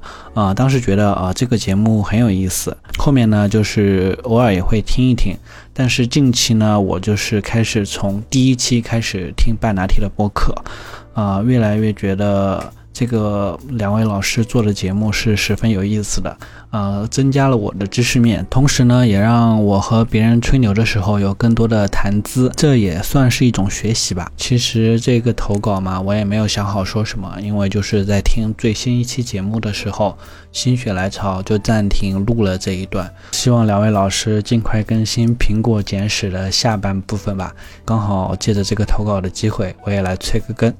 好，就这样。最后呢，祝半拿铁越办越好。好的，谢谢这位朋友。完了，你的愿望呢也满足了。催更把自己都更到了这一期里面，你这个是最 VIP 的位置啊，相当于是坐在节目里面听节目。你不是 C seven，你是 C first，你这个投稿没白投啊。那我们就进入第五回，嗯，一个总裁。哎，在展开聊 Mac 之前，我们要查一个重要的事儿，就是斯科特走了之后啊，马库拉不是当临时总裁吗？嗯，难受的很，啊，心心念念他的大别野、敞篷跑车啥的。这是享受不了生活了呀。嗯，干了两年，实在干不动了，嗯找人换班。这时候，哎这时候在座的一位老朋友乔布斯说：“我来呀，大哥，哎，我来，我来。”马库拉说：“哎，这位同学，你坐下啊，你没你啥事儿啊，你你不行啊。我们还想继续活下去。”他们先找了谁呢？找了唐·埃斯特里奇。嗯这位是谁呢？是 IBM 个人电脑部门的负责人啊，嗯也是个人电脑的创始人。他在 IBM 个人电脑做得非常好。乔布斯亲自飞过去当面聊，人家也不愿意。嗯而且觉得 IBM 大企业、大公司，蓝色巨人都好听，苹果暴发户不行。哎，找来找去，又找到另一家公司的嗯部门负责人，百事公司旗下百事可乐的总裁、嗯约翰斯卡利。嗯，母亲呢是曼哈顿的贵妇，父亲是华尔街的律师，这出身。啊 名流里头熏啊出来的。名流哎，啊。这出身在布朗大学本科毕业，沃顿商学院读完商科，嗯，作为实习生加入百事可乐部门，三年之后成为公司最年轻的营销副总裁。哇，三年啊，他做 VP 的时候三十岁，我的天哪，啊，升的非常非常快。这是什么人才啊？他非常懂营销，嗯。他经典的营销骚操作是百事可乐挑战赛。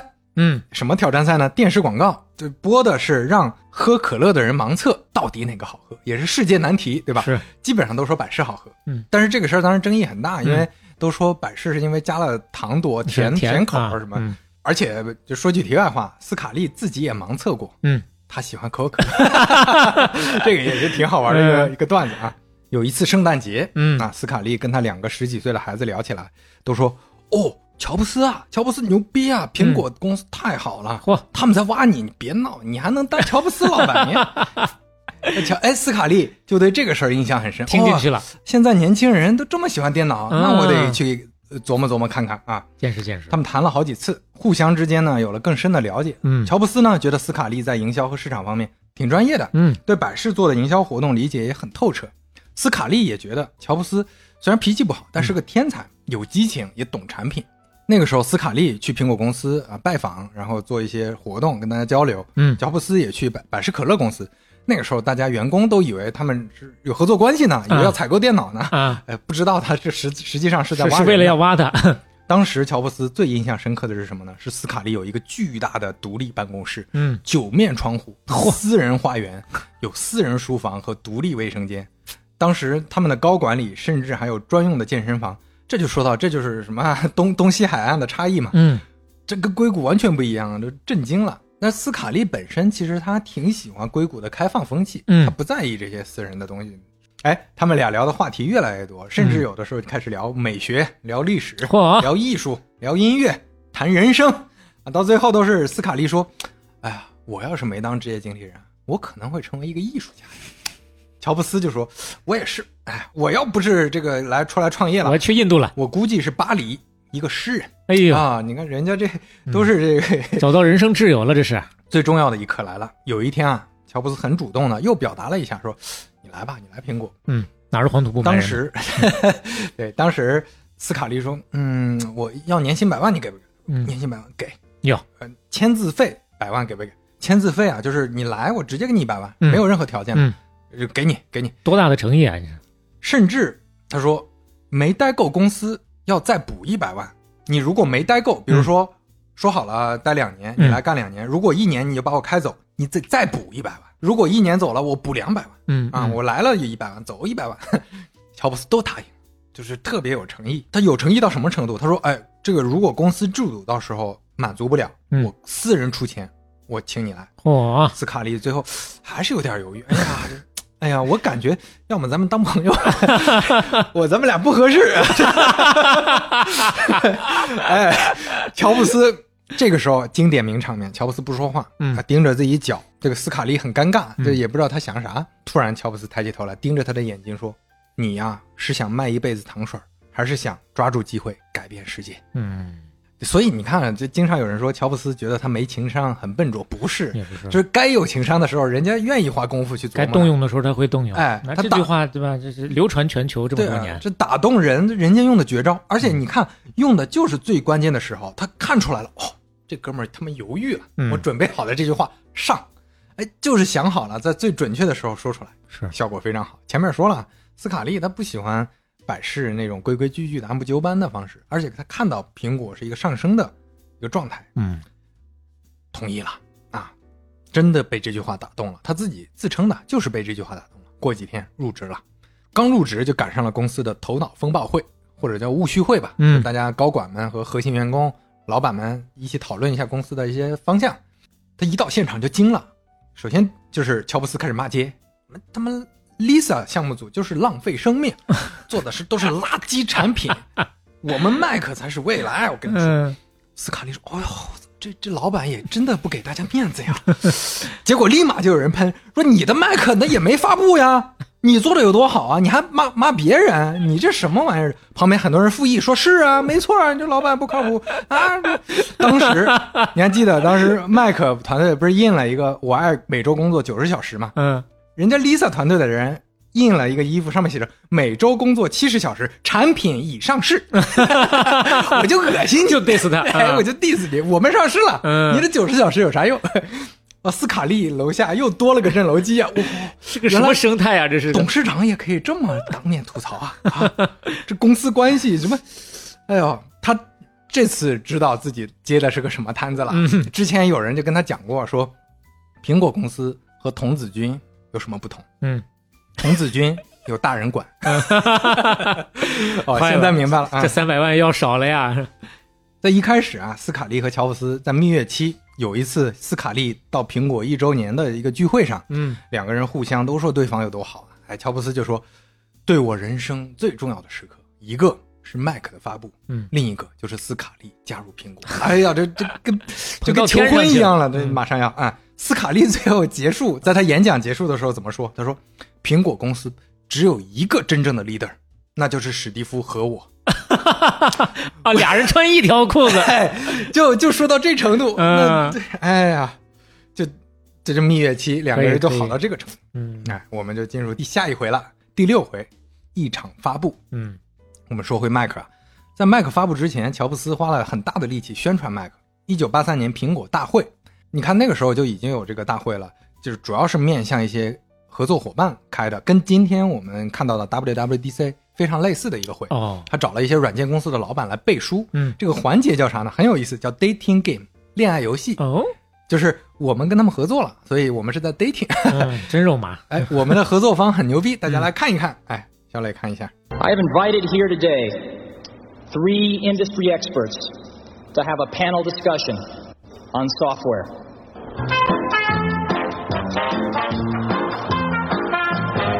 And now, ladies and gentlemen, the Macintosh software dating game.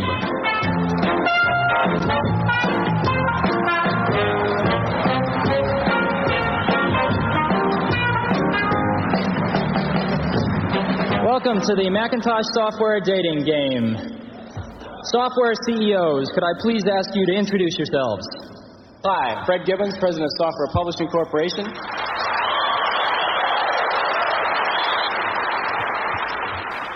Hi, I'm Mitch Kapor, President of Lotus. We do a product called 123. My name is Bill Gates. I'm chairman of Microsoft. And during 1984, Microsoft expects to get half of its revenues from Macintosh software. 这三个上台的合作伙伴的老板里面，那其中掌声最热烈的，也是最重要的，对，就是比尔盖茨。就是最后一位，比尔盖茨老师带着他的微软也来了呀。嗯，他那个时候，小磊你肯定看到能感受到啊，那就跟高中生一样啊，感觉又瘦小 又稚嫩啊，就是感觉怎么说呢，反正也不怎么挺拔，往那儿一蹲，往那儿一坐。他说的那句话是什么呢？他说：“微软期待一九八四年全年收入的一半儿至少来自来自 Macintosh。”哎，大家非常激动啊！这儿要提一句，像 Word 这种软件，嗯，最早的版本基本上都是 Mac 版本的，嗯没有 PC 版本的。后面有一段我们不不放了，但是可以说一下，形容一下。乔布斯问比尔盖茨说：“哎，你是不是觉得 Mac 电脑的新操作系统会成为行业的新标准之一？”还挺谦虚的，嗯标准之一。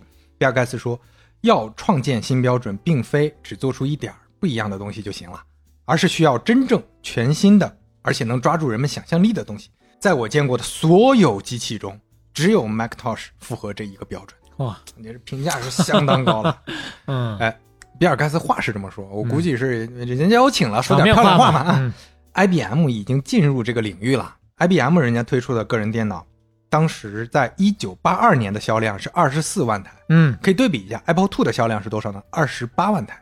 刚推出之后，很快就快赶上了呀，都嗯二十多了。嗯，一九八三年，Apple Two 销量四十二万台，哎，涨了不少，感觉快，嗯，倒没说翻倍，但是涨了不少。IBM 电脑卖了一百三十万台，哇，啊，一下就反超了。这是从逻辑上也合理。啊，对我们对比，为什么说 IBM 对比整个个人电脑，Apple 公司就只对比 Apple Two 呢？嗯。因为其他的算上也没用，没有量，Apple Three、Lisa 这些都没有量。嗯。IBM 在一九八一年当时推出的这个第一款个人电脑，苹果公司是什么态度呢？完全不 care，嗯，甚至很蔑视，他们不懂个人电脑，让他们做，不行。让他们搞，嗯。甚至他们在《华尔街日报》上登了一个整版的一一篇文章，叫 “Welcome IBM Series”，说真的，我们很欢迎啊，IBM，、哎你来玩吧。这意思是市场很大，嗯我们不怕跟你竞争。俨然是一副老前辈的姿态啊。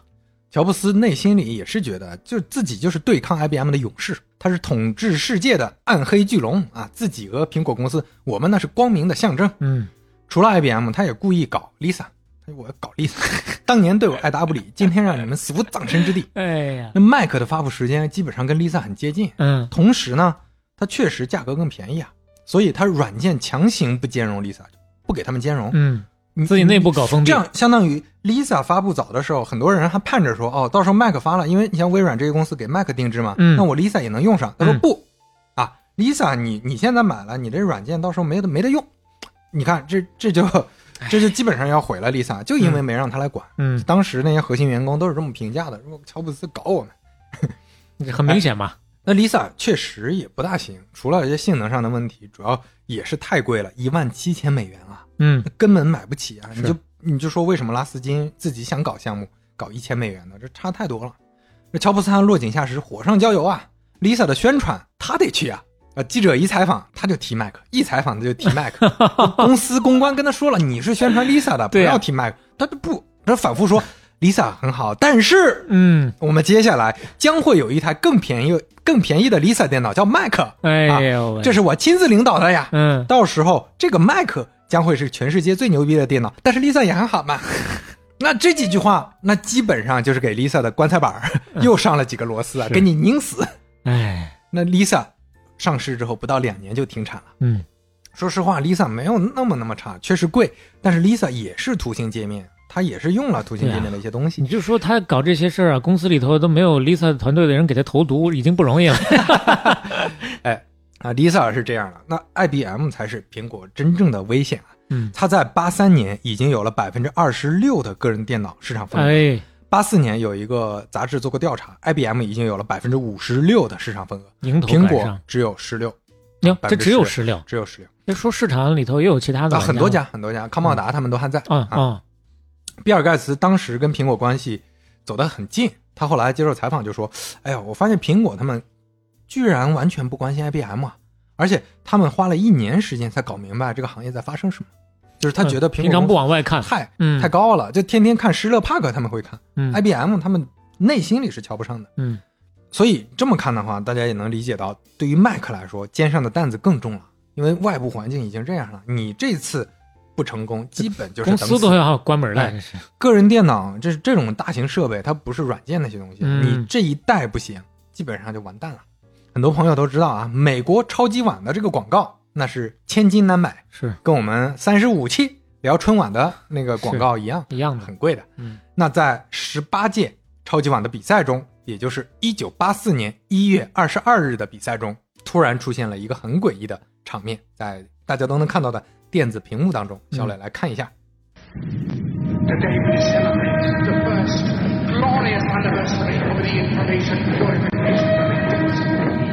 The first time in all history, a garden of pure ideology, where each worker may bloom, secure from the pests, obeying.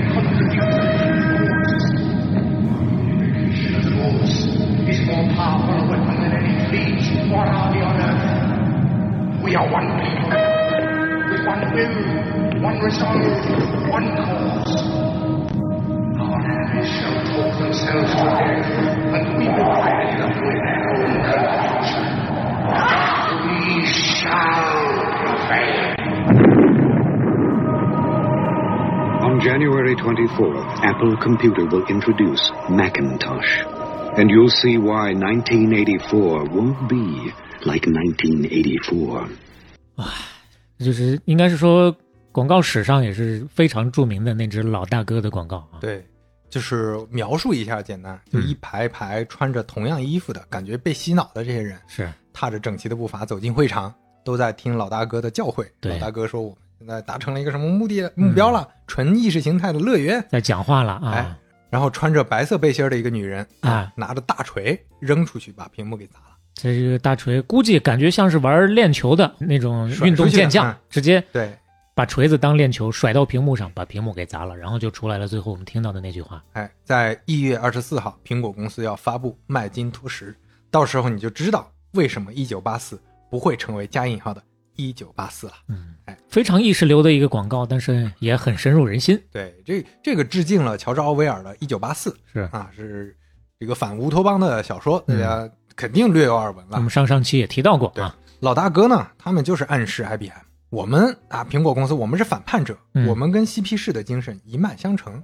广告片的导演雷德利·斯科特，啊，《银翼杀手》《黑鹰坠落》《末路狂花》《异形》等等经典剧情片、科幻片的导演。哦，《末路狂花》也是他的呀，雷德利·斯科特。哦、嗯，就这是经典导演了，就是很难说我们听友里有没看过他拍的片的。而且这个风格确实一脉相承。呃、是，嗯，这个是历史上商业历史上第一次用电影导演拍广告片。厉害了，就因为贵嘛，之前也没有人，是包括电影导演也不好请。你说我拍个广告，谁会给你整这玩意儿？啊，当然后来我们也知道，这也成了苹果公司的习惯。嗯苹果中国也邀请过中国的很多导演拍过这种片子嘛。拿苹果手机，对，这部广告花了七十五万美元嗯啊，乔布斯就非得花这么多钱。哎，必须往里砸。哎，拍完之后，在董事会上，乔布斯给大家播放了一下这个广告。嗯，播完之后，全场沉默啊。乔布斯以为哇，大家这是被被震撼住了，然后陆续发言，基本上达成一致。这什么玩意儿？除了乔布斯，都觉得这是他们在人生历史上看过的最垃圾的片子。斯卡利刚开始觉得好像还行啊，看着。听完董事们说法，哎呦，三人成虎啊众口不行了铄金呐不行不行，我觉得也不行了，立马下令啊！现现在咱们是不是买了一些广告时间段啊？嗯都卖了，挂咸鱼，这反正就是想办法二手出了，赶嗯快低价便宜出了。这个时候，乔布斯又开始暴躁了，嗯到处都跟人说：“靠，现在公司都是傻逼决策，都是一傻逼些什么当道啊！人？”哎，不懂艺术。有一天就碰到沃兹，又在这吐槽。嗯沃兹现在是半退休状态了。嗯那乔布斯就给他看了，播放了一下这个广告片。你猜沃兹怎么说？嗯沃兹说：“这是世界上最了不起的东西。”嗯，哎，你看，这就是沃兹跟那些职业经理人还是本质的不同。就很多人总觉得，哦，沃兹是不是很温和，内心就毫无波澜，一个普通工程师，嗯想法不多，心眼很少。其实不是的，是他内心里跟乔布斯一样，嗯也是嬉皮士的。乔布斯就说：“哎，我我我在想，要不要直接把这个广告我搞下来？”沃兹说：“你出多少钱，我出多少钱，你看看，咱俩买下。”这才是真兄弟嘛。当然，最后广告部门发现那个便宜的出了，贵的没出了。前面说了嘛，他买的广告时间段、嗯其实有两个，一个三十秒的，一个六十秒的。啊，后来这个三十秒的那个给出掉卖出去了但是六十秒的呢，没有人他们内部市场的部门的人其实嗯有点喜欢这个广告，啊他们偷偷摁下来，就说我们没卖出去，哎，我们只能放了，这放放了吧试试看吧。董事会说那也试试看也行，嗯最后还真上了。结果是什么？当天，美国三大电视网和五十多个地方电视台，嗯全部都播放了这个广告的新闻。但是讨论这个广告，嗯你得放这个广告吧？是那全全美国人，甚至全世界人免费看了一遍这广告。哇，哇，那个时候全美国人都在看这个这广告。个太值了。这条广告，而且就像小小磊前面说的，嗯这是广告史上没有之一的啊，历史上最伟大的商业广告。很多媒体评的都是最伟大的啊嗯，。连之一都去掉了。哎，嗯包括雷德利·斯科特，如果你搜他的豆瓣的词条啊，一九八四年苹果广告是他评价第二好的作品，当然这个呃有评价人数的原因啊。嗯哎，你看，刚才说的是一月二十二号这个广告，嗯推的是一月二十四号 Macintosh 要发布了，嗯两天之后发布会正式开幕了。哎，这就是乔布斯第一次发挥他演讲的威力了。苹果公司的发布会也是从恩格尔巴特之后最有影响力的发布会。嗯我们都知道，几乎就改变了全世界产品发布会的模式。现在他就打了哪样了吗？对，哪个不上去是什么布斯，对吧？聊一聊。乔布斯在一九八四年一月这一天上台之后，第一句话是什么呢？嗯第一句话是：“我呀要用 Bob Dylan 二十年前的一首歌开场，然后开始念歌词儿。啊，念到最后一句歌词儿是什么呢？现在的失败者马上要胜利，因为时代在改变。哎，你看这歌词儿就对应着还是干 IBM，嗯，这气氛已经就烘托起来了。说到这儿，咱们的评委区有了哎，，Bob Dylan 的 The Times They Are Changing，时代在变化。那接下来就斯卡利就上台，嗯汇报苹果的财报和数字，下面的嘘声一片，就不想听，这这这这什么都都睡着了，对啊。就是说发布还在后面啊。对，它它是两个会，发布会加那个苹果的财报会，啊放在一股东大会放在一块儿了。嗯，然后接下来是发布会了，乔布斯上台开始说，一九五八年，那是一个春天。那个春天啊，IBM 错过了收购一家小公司的机会。嗯，这家公司呢，发明了静电复印的新技术。两年之后，施乐公司诞生，IBM 肠子悔青啊。到了一九八四年，IBM 又想统治一切了。苹果现在是唯一全村的希望啊！经销商之前张开双臂欢迎 IBM，但现在他们发现他们害怕了，他们害怕 IBM 主宰未来，他们开始回到苹果的怀抱，他们认为苹果能保障他们的自由。IBM 想占有这一切，苹果是他们最后一道障碍。而现在，IBM 已经把枪口对准苹果了。IBM 将要控制整个信息时代吗？乔治·奥威尔的描述即将成真吗？嗯，这段词他可能都不需要背，张嘴就能来。哎，那那估计天天跟别人说了，太厉害了，真是。突然啊，全场灯光全暗下来，你你看气氛烘托到这儿，嗯大家已经入戏了，这跟话剧没区别了。嗯，屏幕上出现了一排穿着同样衣服的，感觉被洗脑的人，嗯踏踏踏着整齐的步伐走进会场，哦这就是那个广告啊。嗯广告放完，现场已经炸了，很多人已经站起来了，等着了。啊，高。我们看一下接下来的部分，小雷看一下。 You've just seen some pictures of Macintosh. Now I'd like to show you Macintosh in person.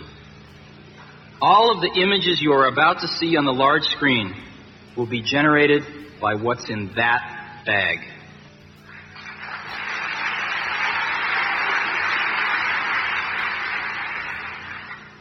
简单描述一下啊，当时他是把 Macintosh 从非常 便携的一个包包里拿出来，嗯这个包里掏出来的这个感觉就很轻便。嗯然后大家是没看过的，首先已经很激动了，然后非常简洁，只有一个鼠标。它开机之后啊，这里面开始有一些软件截图，嗯图形界面、画图软件、嗯文字处理器、电子表格、计算器、字体设计、写代码，甚至最后出了一个玩伪三 D 的国际象棋 等等。嗯的主要差别就是所见即所得啊，你一看就知道怎么回事儿。所以你看，它就直接让机器放截图就得了啊。嗯，这跟大家过去认知的计算机完全不一样，天差地别了。哎，小磊再看下下面这一段也是名场面。 Hello, I'm Macintosh. It sure is great to get out of that bag. Unaccustomed as I am to public speaking, I'd like to share with you a maxim I thought of the first time I met an IBM mainframe. Never trust a computer you can't Obviously I can talk, but right now I'd like to sit back and listen. So it is with considerable pride that I introduce a man who's been like a father to me, Steve Jobs.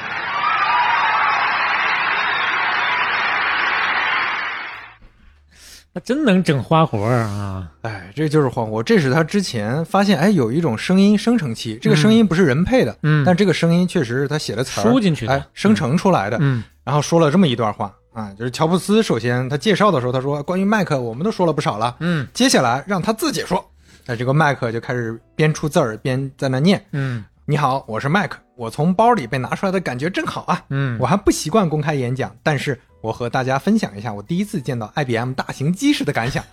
千万不要相信一台你拿不动的电脑啊！显然我能说话，但是现在我想要坐下来聆听。让我非常自豪的请出一个人，他像我的父亲一样，史蒂夫·乔布斯。嗯啊，这确实是个非常厉害的花活，这现场气氛真的就跟炸了一样。没见识过这个啊那嗯太激动了。嗯而且后面乔布斯笑的有点绷不住，笑了之后还有点哽咽，嗯他觉得这个，哎，哎呀，终于来了这个虽然词儿估计是他自己写的，但是说到父亲啊，他啊，我做出这个东西，确实特别激动。嗯而且当时台下的掌声持续了五分钟啊，嗯五分钟没停啊。那我们就稍稍聊一下 Mac 这台机器。嗯第一代的 Mac 有哪些特点呢？首先，第一，图形界面，前面说了。Mac 是第一台更完整的图形界面电脑，我们不能说做了图形界面都算，那嗯恩格尔巴特那个也算呢，嗯艾伦凯那个也算呢，但是它定义了全新的图形用户界面，叫 WIMP，WIMP 这个构成了现在我们看到的电脑的基础。WIMP 是什么呢？W Windows 嗯窗口、I icons 图标，嗯，mouse 鼠标，pull down menus 下拉菜单。也就是说，其实很好理解，窗口、图标、鼠标、下拉菜单这四个构成了最基本的图形用户界面的基本逻辑。注意啊，这里面施乐是没有图标的，施乐从来没发明图标，图标是苹果发明的。哦，窗口不能叠加，鼠标它也不能随便移动等等，所以说是 Mac 真正定义了 WIMP WIMP。嗯而且 Mac 还定义了一套快捷键标准，Z 撤撤销，X 剪切，C 复制，V 粘贴等等，这是苹果定义的。在发布的时候就已经是全部都配套了。呃，对，文字处理系统，我们前面我们看到了，它有文本处理系统，嗯在各个软件之间，它强行要求是通用的，嗯，这也是个创举啊！以前大家也没想过这么做，就相当于生态打通，你在 Word 里复制一下，你能去 Excel 贴。现在我们看好像很对吧，司空见惯，嗯但是这个在当时你也需要做大量的工作的，那相当于是文本能够就剪贴板是整个操作系统共用的。嗯，我们知道刚才说的，不管是 Z、X、C、V 等等这些，基本上它是公认的标准嘛，行业标准啊。啊，那基本上哪有不用的？对对对对，就是 Windows、Mac、Linux 都都用啊。嗯最重要的特点那就是好看啊，嗯在外观和美学设计上，确实它跟同批的产品形成了鲜明的对比，而且基本上是公认的。Mac 定义了个人计算设备的工业美学，嗯啊，就是这个工业美学确实是乔布斯花了很多功功夫去研究的。是他自己首先他禅修，他觉得在禅宗的审美上本来就是很厉害的，包括他学习了很多日式的这个美学，比如说他特别喜欢三宅一生，这也是大家很多人都知道的。嗯他很喜欢贝聿铭啊，这个建筑师，中国建筑师，同时很喜欢包豪斯这种简洁嗯的这种风格。嗯他对团队的要求是我们必须做一个像保时捷一样伟大的艺术品，我们不追随潮流，我们要引领潮流。就是你看保时捷的车和其他车就不是一种东西啊。他在第一代 Mac 的设计上已经非常严谨的开始要求一个东西叫圆角啊。这个圆角之前大家说考虑这个干啥？他说不，嗯你你去，他他当时拉着那个工程师啊，工程师说你别考虑圆角了，他拉着工程师去街上说，你给我看，我如果能找出这个世界上存在了一百种圆角的事物，你就给我做行不行？好然后他拉着弄，弄到第四十多个的时候，那个哥们儿说，好，我给你做。啊，原来到处都是啊，这个之前没注意，我这我以为都是直直来直去的。嗯就包括在这第一个苹果的 Mac 的图形界面系统里，你就已经能用画图的工具画圆角矩形了。嗯这个圆角矩形就是他们首创的，嗯这也贯彻在了后来的苹果所有的产品美学。大家掏出来 iPhone 对吧？掏出来 iPhone 的图标，Mac 里面的图标，所有的界面、标题栏，所有的组件全是圆角，就没有一个直角的啊。而且很多人说，哎，这一代 Macintosh 它芝麻掉到针眼里啊，它长得好像个人脸啊。嗯，这还真不是巧了，就是这么设计乔布斯是故意设计的，嗯就是你电脑设计的比较长，然后他就发现很像人脸，那我就故意做的像人脸，嗯下面底座凹进去，很像下巴。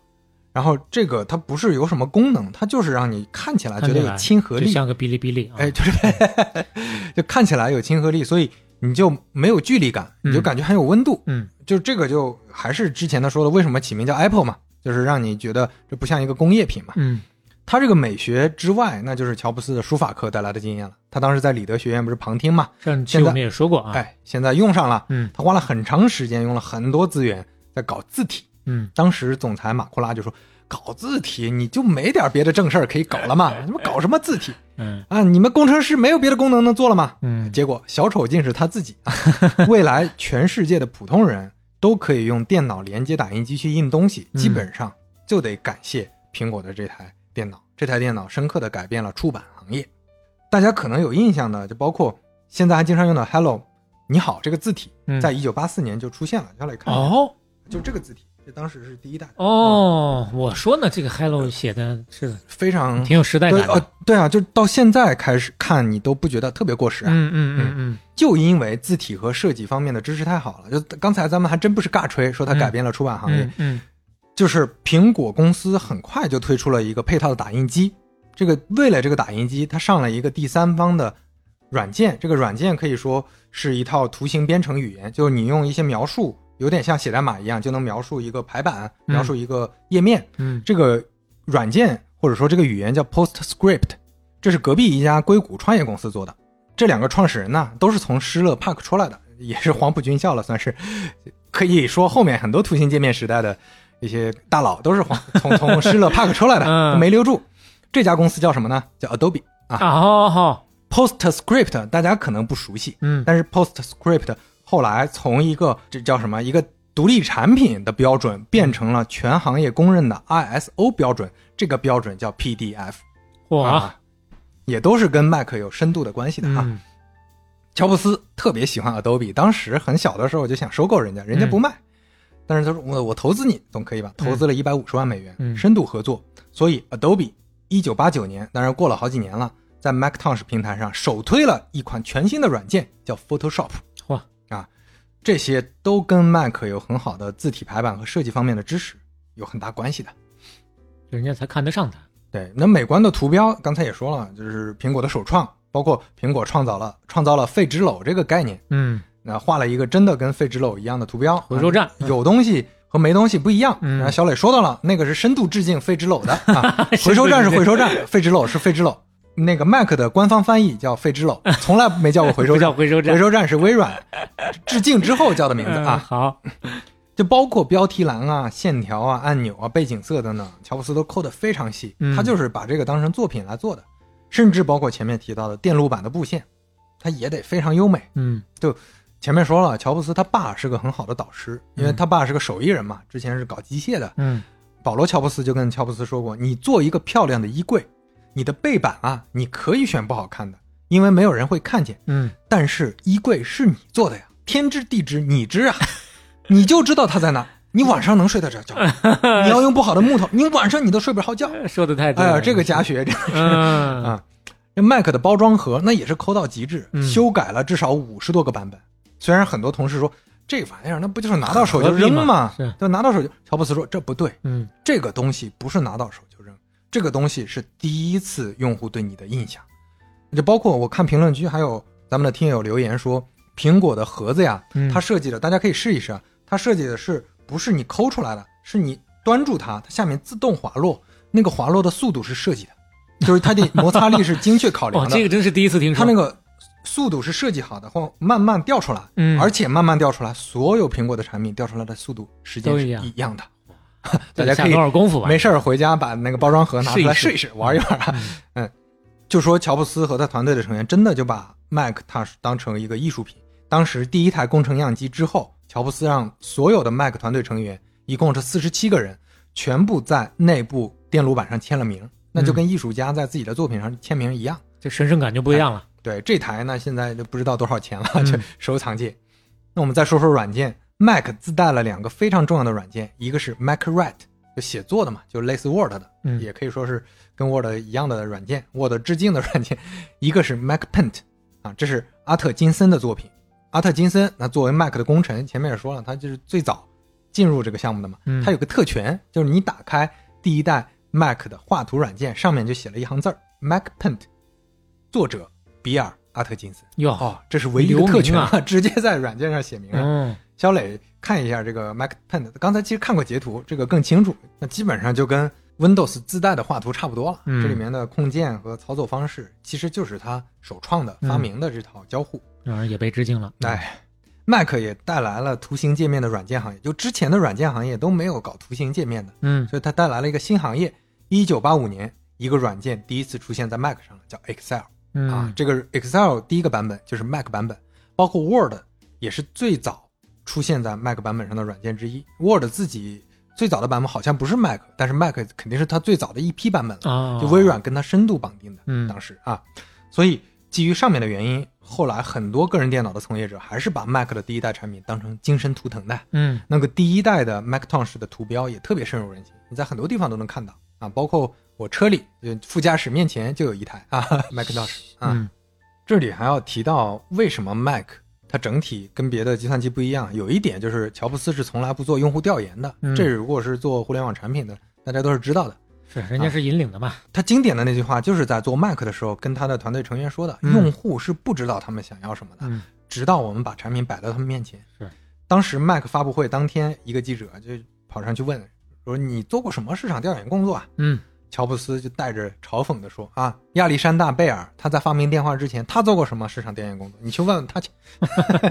啊”嗯那我们就进入下一回了。嗯第七回，一次出走。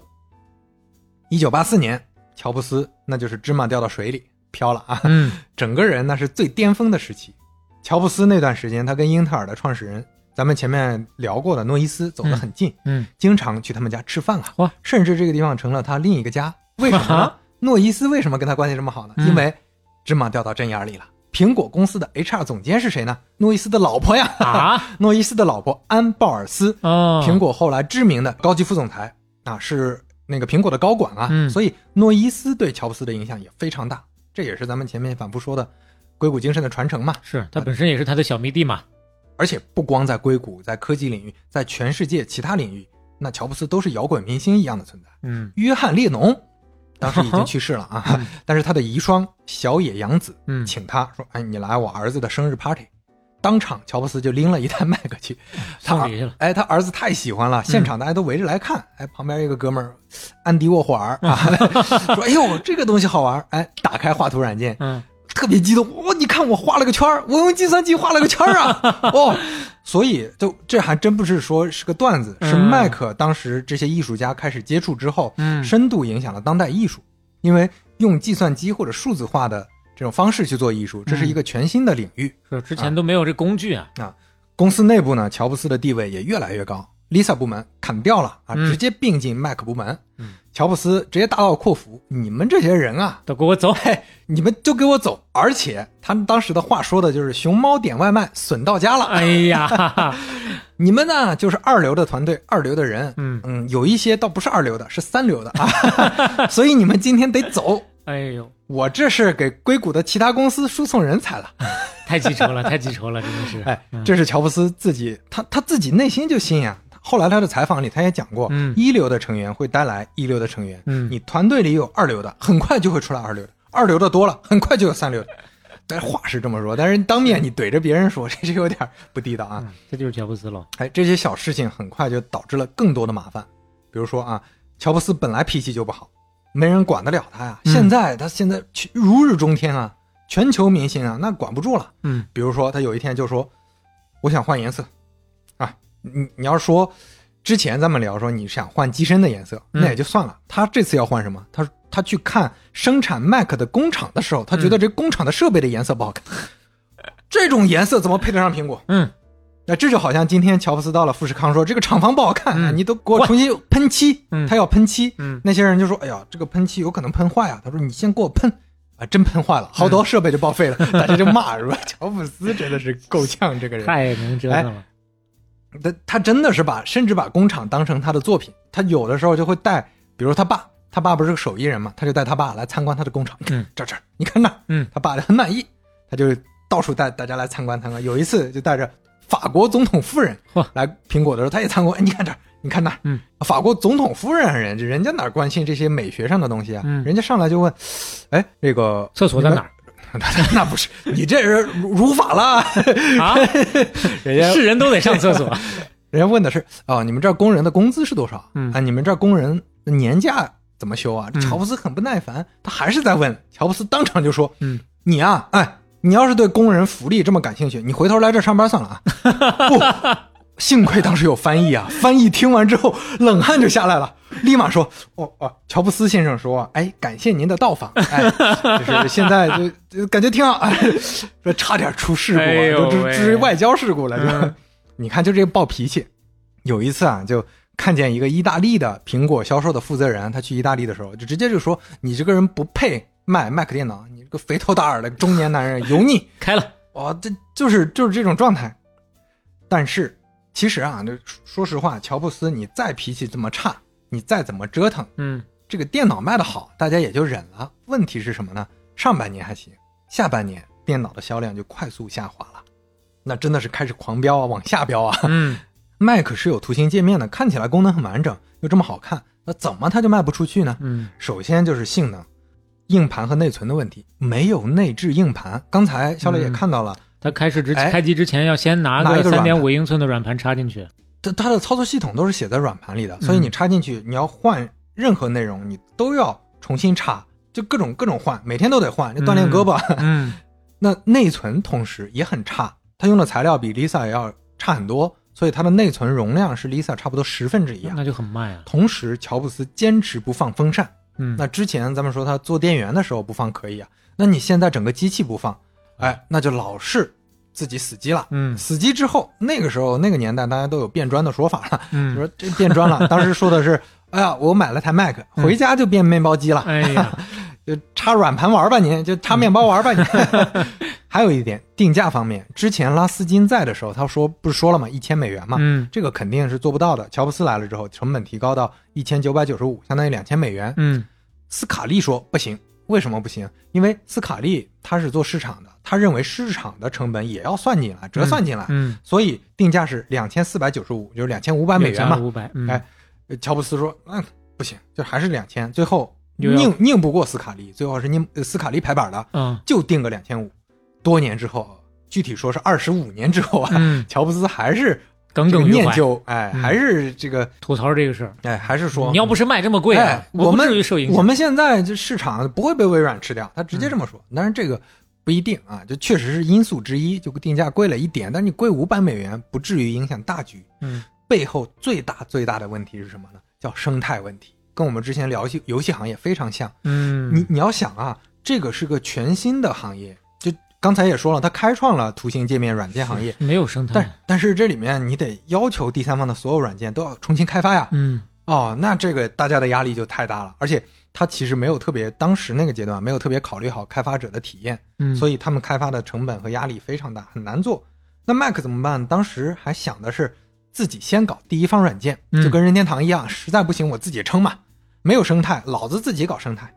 但是啊，他没有任天堂运气那么好，当时他推了一个 Macintosh Office。所以最先推 Office 的其实也是 Mac，这个名字都是 嗯微软弄过去的。嗯 Office 套件推出，大家不是特别感兴趣，而且啊，更重要的是犯了个错误，当年又拍了个广告，但是这个广告啊，那可是把一九八四年这个广告带来的好感全都刷没了。哦，来，小磊看一下，嗯。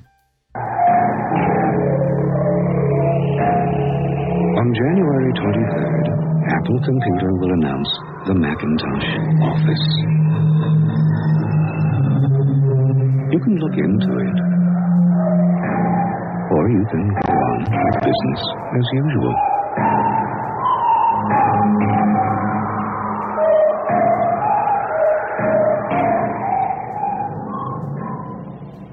哎呀，理解一下啊，他的这个大抵的意思是一群社畜啊，西装革履，提着公文包，然后呢蒙着眼，后一个搭着前一个的肩膀，走着走着就走到一个悬崖边儿，然后哎挨个跳崖，全都掉了。有一啊个就主动摘了眼眼罩，走到最后一个把眼罩一摘啊然后就听到了最后的那句话。众人皆醉我独醒嘛。嗯，对，但你用了苹果，你就你你用了苹果 Office，清醒了。哎，但是啊，这个你要想，它首先诡异，但前面也诡异，嗯但是之前那个没有人会觉得自己是那一排冒犯的。那一排人里的人，对。对，这个全是西装革履的白领啊，大家都是社畜那啊，白领都往下跳，都跟傻逼一样 在那儿，这真的不行，大家全都感觉被冒犯了，所以 Macintosh Office 彻底失败，Mac 卖的基本上就开始不大行了，越来越下滑，原来一个月两三万台，嗯。慢慢变成一两万台，慢慢就再少了。嗯。那跟 IBM 是没法打了。呀。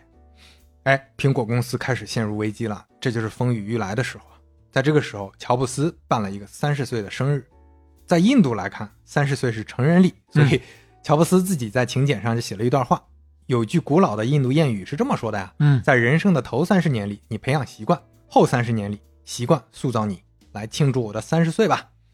哎，当时大家去参加，就为什么要提这个呢？因为特别想提一个事儿，嗯也是代表着乔布斯人生中很重要的一个时刻，就是沃兹在生日上送给了他一个1977年电脑展会的一个电脑的宣传单，这个电脑品牌叫扎尔泰，他特地把这个宣传单裱起来了。嗯这个宣传单是什么呢？是 Apple Two 发布的展会的时候，乔布斯看到了一个。当时啊，沃兹就拿着这个宣传单跟乔布斯说：“哦，你看这个电脑，他们做的挺好的。嗯乔布斯就拿着这个电脑的宣传单，一个一个比性能，看他的宣传口号写的怎么样。在这个生日会上，沃兹终于告诉他了：“这是我编的呀，啊，这是我编了个牌子，编了个公司。哎，你知道了吧？哇塞哎沃兹这个恶作剧哦埋了这么多年。哎，但是同时他把它裱下来送给他，其实也是有点回顾，说哦，嗯你看这是差不多十年前咱们的美好时刻。刚开始现在啊，时代变了，嗯现在咱们也不是同路人了，有种那种感觉了。所以这儿要提一句沃兹，沃兹，咱们前面为什么一直没提他呢？嗯为什么他没有前期好像参与了一点 Mac 的一些工作？嗯后来基本上也淡出了公司的工作。为什么呢？沃兹在几年前买了一台飞机，嗯，第一次起飞就坠了。哎呀啊，哎呀，这这台飞机就确实不知咱也不知道怎么回事儿啊，就幸存了下来。嗯当时乔布斯还是很念旧情的，在医院陪了他非常久。嗯，但是确实这一次身体就受影响受影响啊，嗯精神上也受了很大的影响，所以在八五年初就离开苹果公司了。当然，除了身体啊，跟乔布斯也有关系。乔布斯挖他的人都快挖光了，嗯，就像他这么内向，像他这么其实日常生活中很少以创始人的角色出来指手画脚的人，都会给斯卡利打电话说：“哎呀，你能不能 多花点时间在我们这儿？就你关注一下我们团队行吗？你嗯嗯你现在在乔布斯和麦克团队上花的时间太多了。”嗯嗯啊咱们上期聊过，这个沃兹休了好几次学，所以这次他终于回去读了，就花了就是差不多快十年了吧，完成学业了，完成学业啊，还用了个化名 Rocky Raccoon，Clark，洛基浣熊克拉克。哎，后来美国政府没有忘掉他，美国政府把沃兹和乔布斯请到一块儿，在一九八五年同时给他们颁发了首届国家技术奖章啊。哟，这是之前我们经常提的非常重要的奖章了。嗯，那沃兹后来干啥去了呢？他做了一个新公司，做的产品是万能遥控器啊，就是可能这个场景上不是那么有 sexy 的那那种机器了，嗯后来也不温不火吧。但是他做的比较艰难也，为啥呢？乔布斯找到合作伙伴，跟他们说不要跟他们合作，合作我告你啊！哎呦，哦，就你当年一块创业的这种哥们儿，嗯你这么搞，但是大家问乔布斯你为啥这么干嘛？嗯就是有一些他们共同朋友也觉得很，这个人怎么这样啊？嗯他说，哎。不能让沃兹占苹果的便宜，他已经离开苹果了，因为他要去跟他们合作，他们觉得是苹果创始人合作，嗯。所以他这算是占用苹果公司资源。哎呀，这话说的这都都想骂也街很难理解。这嗯。哎，思路清晰，就是跟他抛弃妻子一样，就是你非莫名其妙啊。嗯。但是沃兹人家从来没放在心上。嗯。他走了以后，苹果公司请他出席一些活动，因为毕竟是创始人嘛，就你能不能请你来分享一下或者怎么样，嗯。背书一下，人家从来不拒绝，从来不念旧仇啊。所以你看到这个时间点，乔布斯的早期好朋友陆陆续续都离开了，现在身边的新朋友斯卡利，哎，蜜月期也快过了，哎，这二位互相都发现了哦，之前这个谈恋爱的时候挺好啊，嗯现在真的要在一块儿了。这小甜甜就变成牛夫人了。哎呀，之前就是是怎么荷尔蒙多了还是怎么？因为他们什么呢？一个是产品人，一个还是市场人，嗯天生就是不对付的。乔布斯他关心产品体验，但是斯卡利关心财务数字啊。嗯乔布斯觉得斯卡利啊有点僵硬啊，不够灵活，没有创造力。斯卡利呢觉得乔布斯没有教养，脾气差等等。斯卡利当时提拔了几个员工，乔布斯说这傻逼，这些员工都是傻逼，还提拔他们。斯卡利又觉得乔布斯很难搞，这老是闹一些事儿，我还给给他擦屁股。嗯两个人开始越来越不对付。但是最重要的，其实说实话还是就刚才说嘛，在一块儿，为什么在一块儿？就业务上的分歧越来越多，所以在一块儿的这个矛盾越来越深了。在产品定位上，乔布斯认为一定必须是封闭的。就他虽然说啊，IBM 是老大哥，前面拍那个一九八四 广告，但是他说自己是本来是自由开放的代表，嗯但是 Mac Macintosh 是个完全封闭的系统，它从来是封闭的。不是开放式的架构，嗯任何公司没法抄，而且你要完全按照我的规则去给我做软件。嗯 Apple Two 的成功其实是因为开放，我们前面提了，它因为第三方软件，然后呃，就算是兼容嘛，对兼容，所以算是比较成功。嗯，斯卡利支持的是开放式的架构，下期我们就会聊到嗯为什么 IBM 和微软能够成功，也是因为这个。这俩人的矛盾就越来越大。有一段时间呢，乔布斯开始关心一种新技术——平板电脑。那个时候已经出现了触摸技术，这个触摸技术挺好用的。嗯斯卡利说：“哎，正好你开始关心了是吧？这样你带一些人搞个实验室部门，嗯你去做一些创新研究啊，嗯去搞科研。我找个人来管 Mac 部门，行不行？”乔布斯当时说：“我考虑一下。”过了两天，不行啊，我不愿意走，我觉得还是得搞好 Mac。斯卡利说：“哎，这跟说的不一样啊啊嗯，这不行。”哎，他这个时候斯卡利觉得说：“我得跟他正面说了，说清楚了。我说我跟你说清楚啊，我已经准备好了这个事儿，我就得会这么办。我跟董事会会去汇报的，嗯你肯定会被调离了，嗯这个不是跟你商量，这是通知啊。乔布斯当场就暴跳如雷说：“你要是这么干，我跟你说，苹果公司立马就黄了，被你搞黄了，嗯你就是罪人了。”哎，这个时候斯卡利和乔布斯就分别跟董事会告状了。当时跟董事会谈判去聊，董事会的代表是谁呢？亚瑟洛克啊，嗯大家把这个硅谷大佬，就天使投资的还是在这个他他支付啊，让他出面去解决这个问题。嗯那基本上一见他就是一把鼻涕一把泪，开始开喷呐、就说就跟那个关系破裂要分家的情侣一样啊，嗯说哎呦他不行，他怎么怎么，哎呀 他哪哪不靠谱。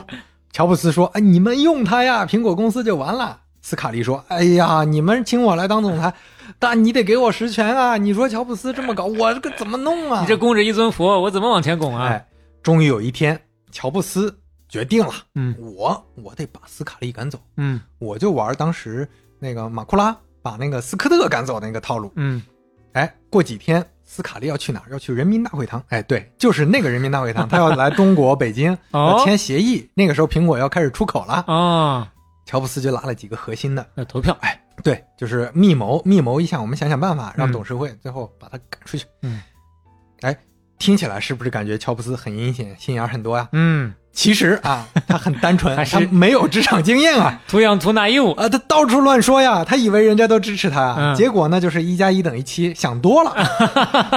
很快啊，就有人告密，马上跟斯卡利说：“你你你可小心点啊，嗯最近乔布斯要搞你。要背刺你了。斯卡利立马取消了中国行，嗯，当天直接在高管会议上出现了，他们有个例会嘛，直接啊，就斯卡利就当当着乔布斯的面儿让所有人大家表个态，嗯啊，虽然这不是董事会投票，但是大家表个态，到底是要他还是要我啊？这有点又有点像情侣我父母离婚选人一样，嗯跟他跟我，结果大部分人选的就是斯卡利啊。乔布斯泪洒当场，哭着就跑了，跑到办公室里就难受啊，怎么回事？你们这些人，哎呀，然后乔布斯就试了很多办法，到处找人打电话嗯找董事，而且乔布斯最搞笑的是什么？他直接找斯卡利散步，嗯那斯卡利以为他是来和解，或者说怎么怎么也得谈个拿个筹码，大家谈一谈怎么弄。嗯，结果他的意思是这样，你让给我好不好？就是没有任何条件，没有任何这个补充的说法，嗯就是你让给我好不好？斯卡利都愣了，那我这图啥呀？咱们打架打到现在，你别闹了你啊！那乔布斯最后一根稻草是谁呢？马库拉，嗯当然还得找马库拉，嗯，这个出面。那马库拉毕竟是苹果传起来了，沃兹不在了，马库拉如果支持他，是还是能扳回一局的。结果，哎，这次马库拉是支持斯卡利的，因为他觉得斯卡利现在应该更重要一些。嗯哦，当时乔布斯就哭着呀，真的是哭着给每一个高管和董事打电话。嗯有一些董事跟他关系好的安慰两句，关系不好的直接挂电话了，说已经 over 了，这个无力回天了，对，嗯不行了。已成定局了。这个时候，马库拉支持斯卡利，亚瑟洛克也支持斯卡利，嗯基本上这些说的算的都支持斯卡利了。然后他们最后给乔布斯开 offer 了，就是你来当董事长，但是这个董事长就是个挂职嘛，大家都知道。同时当产品架构师，听起来也好听，但是嗯也不重要啊，就是顾问。不过不会给你负责任何实际上的项目，就你名头还给吉祥物，这纯吉祥物了。对，你可以跑到人家工会上提，但是没人会，就是最后决策的都是各个嗯项目的 leader，肯定不是你了。当时斯卡利还特地画了一个新的人员组织架构图跟大家讲，然后大家就看到上面各种关系、各种线。麦克 leader 那个人上已经没有乔布斯了，乔布斯在哪儿？孤零零的啊，角落里有一个董事长，嗯他跟任何人都没有联系。哎呦，这个这个太坏了，啊嗯，也是一个虾仁诛心的虾仁诛心。嗯，一九八五年九月十七日啊，你看麦克发布才一年半嗯多啊，风起云涌啊，乔布斯宣布正式辞职。嗯公司同事们去收拾乔布斯办公室的时候，发现他跟斯卡利当时有个合影，一个照片相框摔在地上粉碎，哎摔得粉碎，跟电影情节一样啊。嗯以太网的发明人啊，刚刚提到的 Bob Bob 梅特卡夫，嗯就是去年刚得图灵奖的那位，他当时是这两位的好朋友，共同好友、啊，都是啊啊，他就想打个圆场，请这二位来自己家里做客。嗯这二位坐在同一个房间里，一句话不说，一个坐这边，一个坐另一边，离得远远的啊，嗯没啥好聊的，我们俩啊。这之后，乔布斯和斯卡利一句话也再没说过了。嗯看一下他们两个当时还在蜜月期的时候，在捧着一个电脑，两个人还挺开心的啊。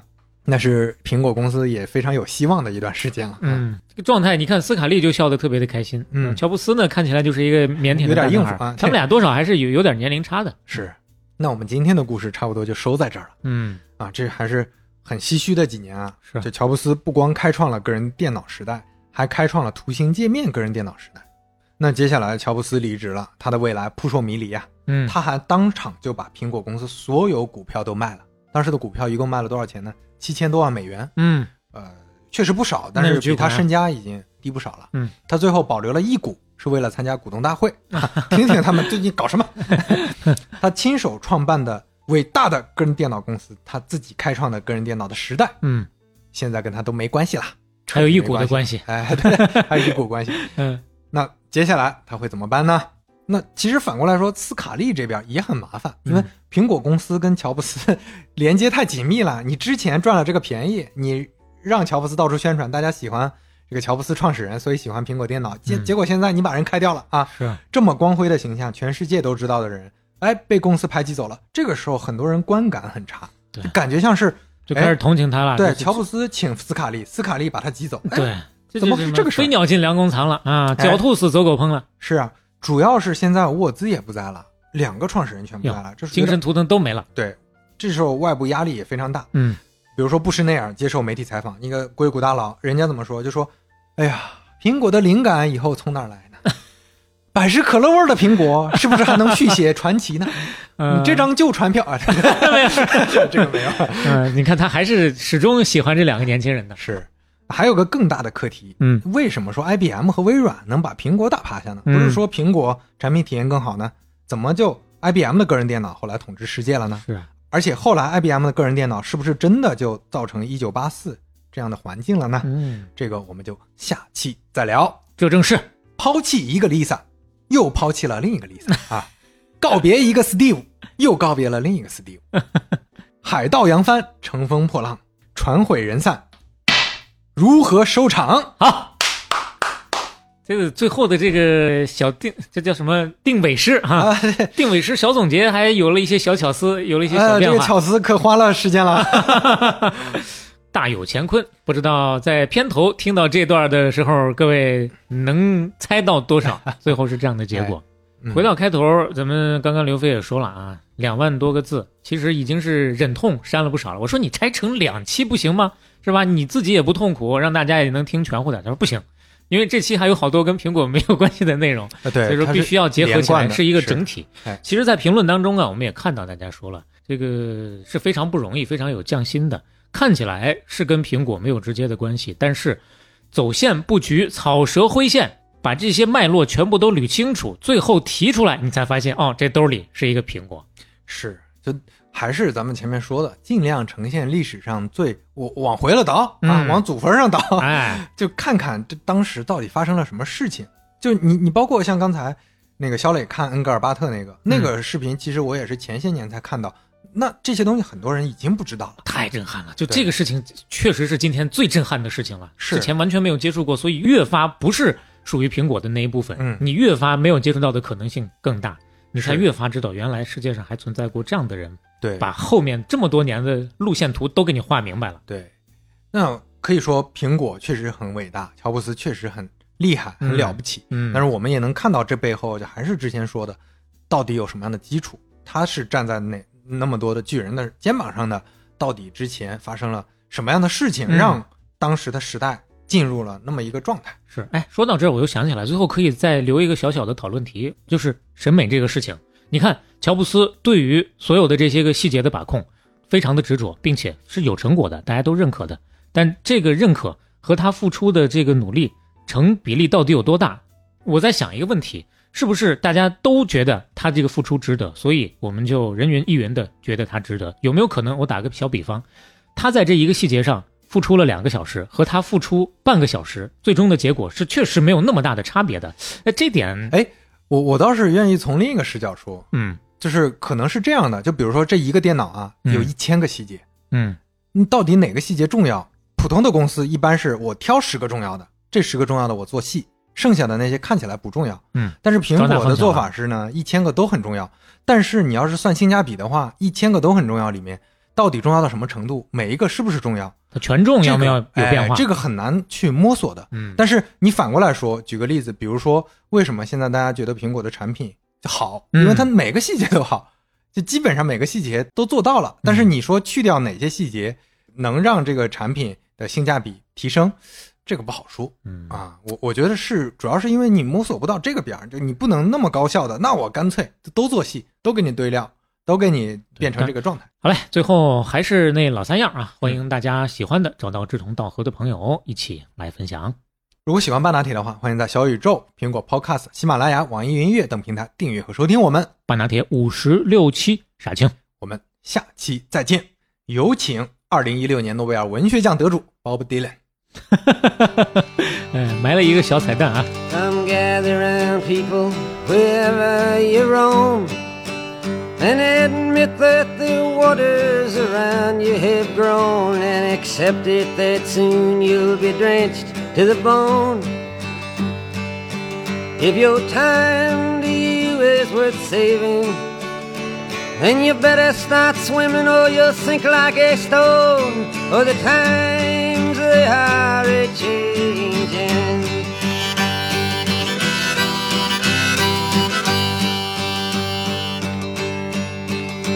Some writers and critics who prophesize with your pen.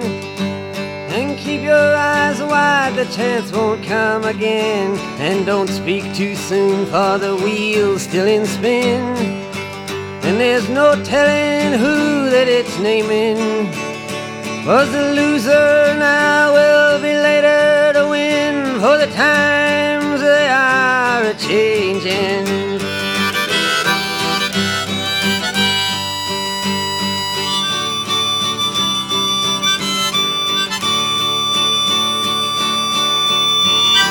Some senators, congressmen, please heed the call. Don't stand in the doorway, don't block up the hall. For he that gets hurt will be he who has stalled. The battle outside raging will soon shake your windows and rattle your walls. For the times they are a changing.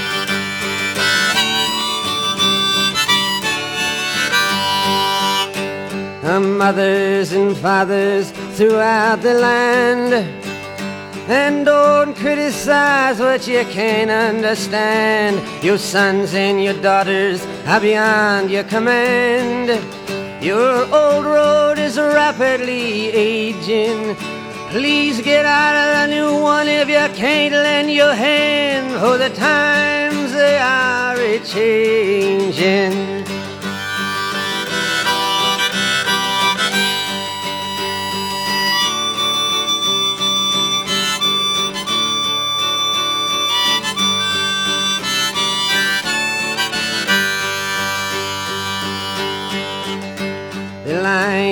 Drawn, the curse it is cast.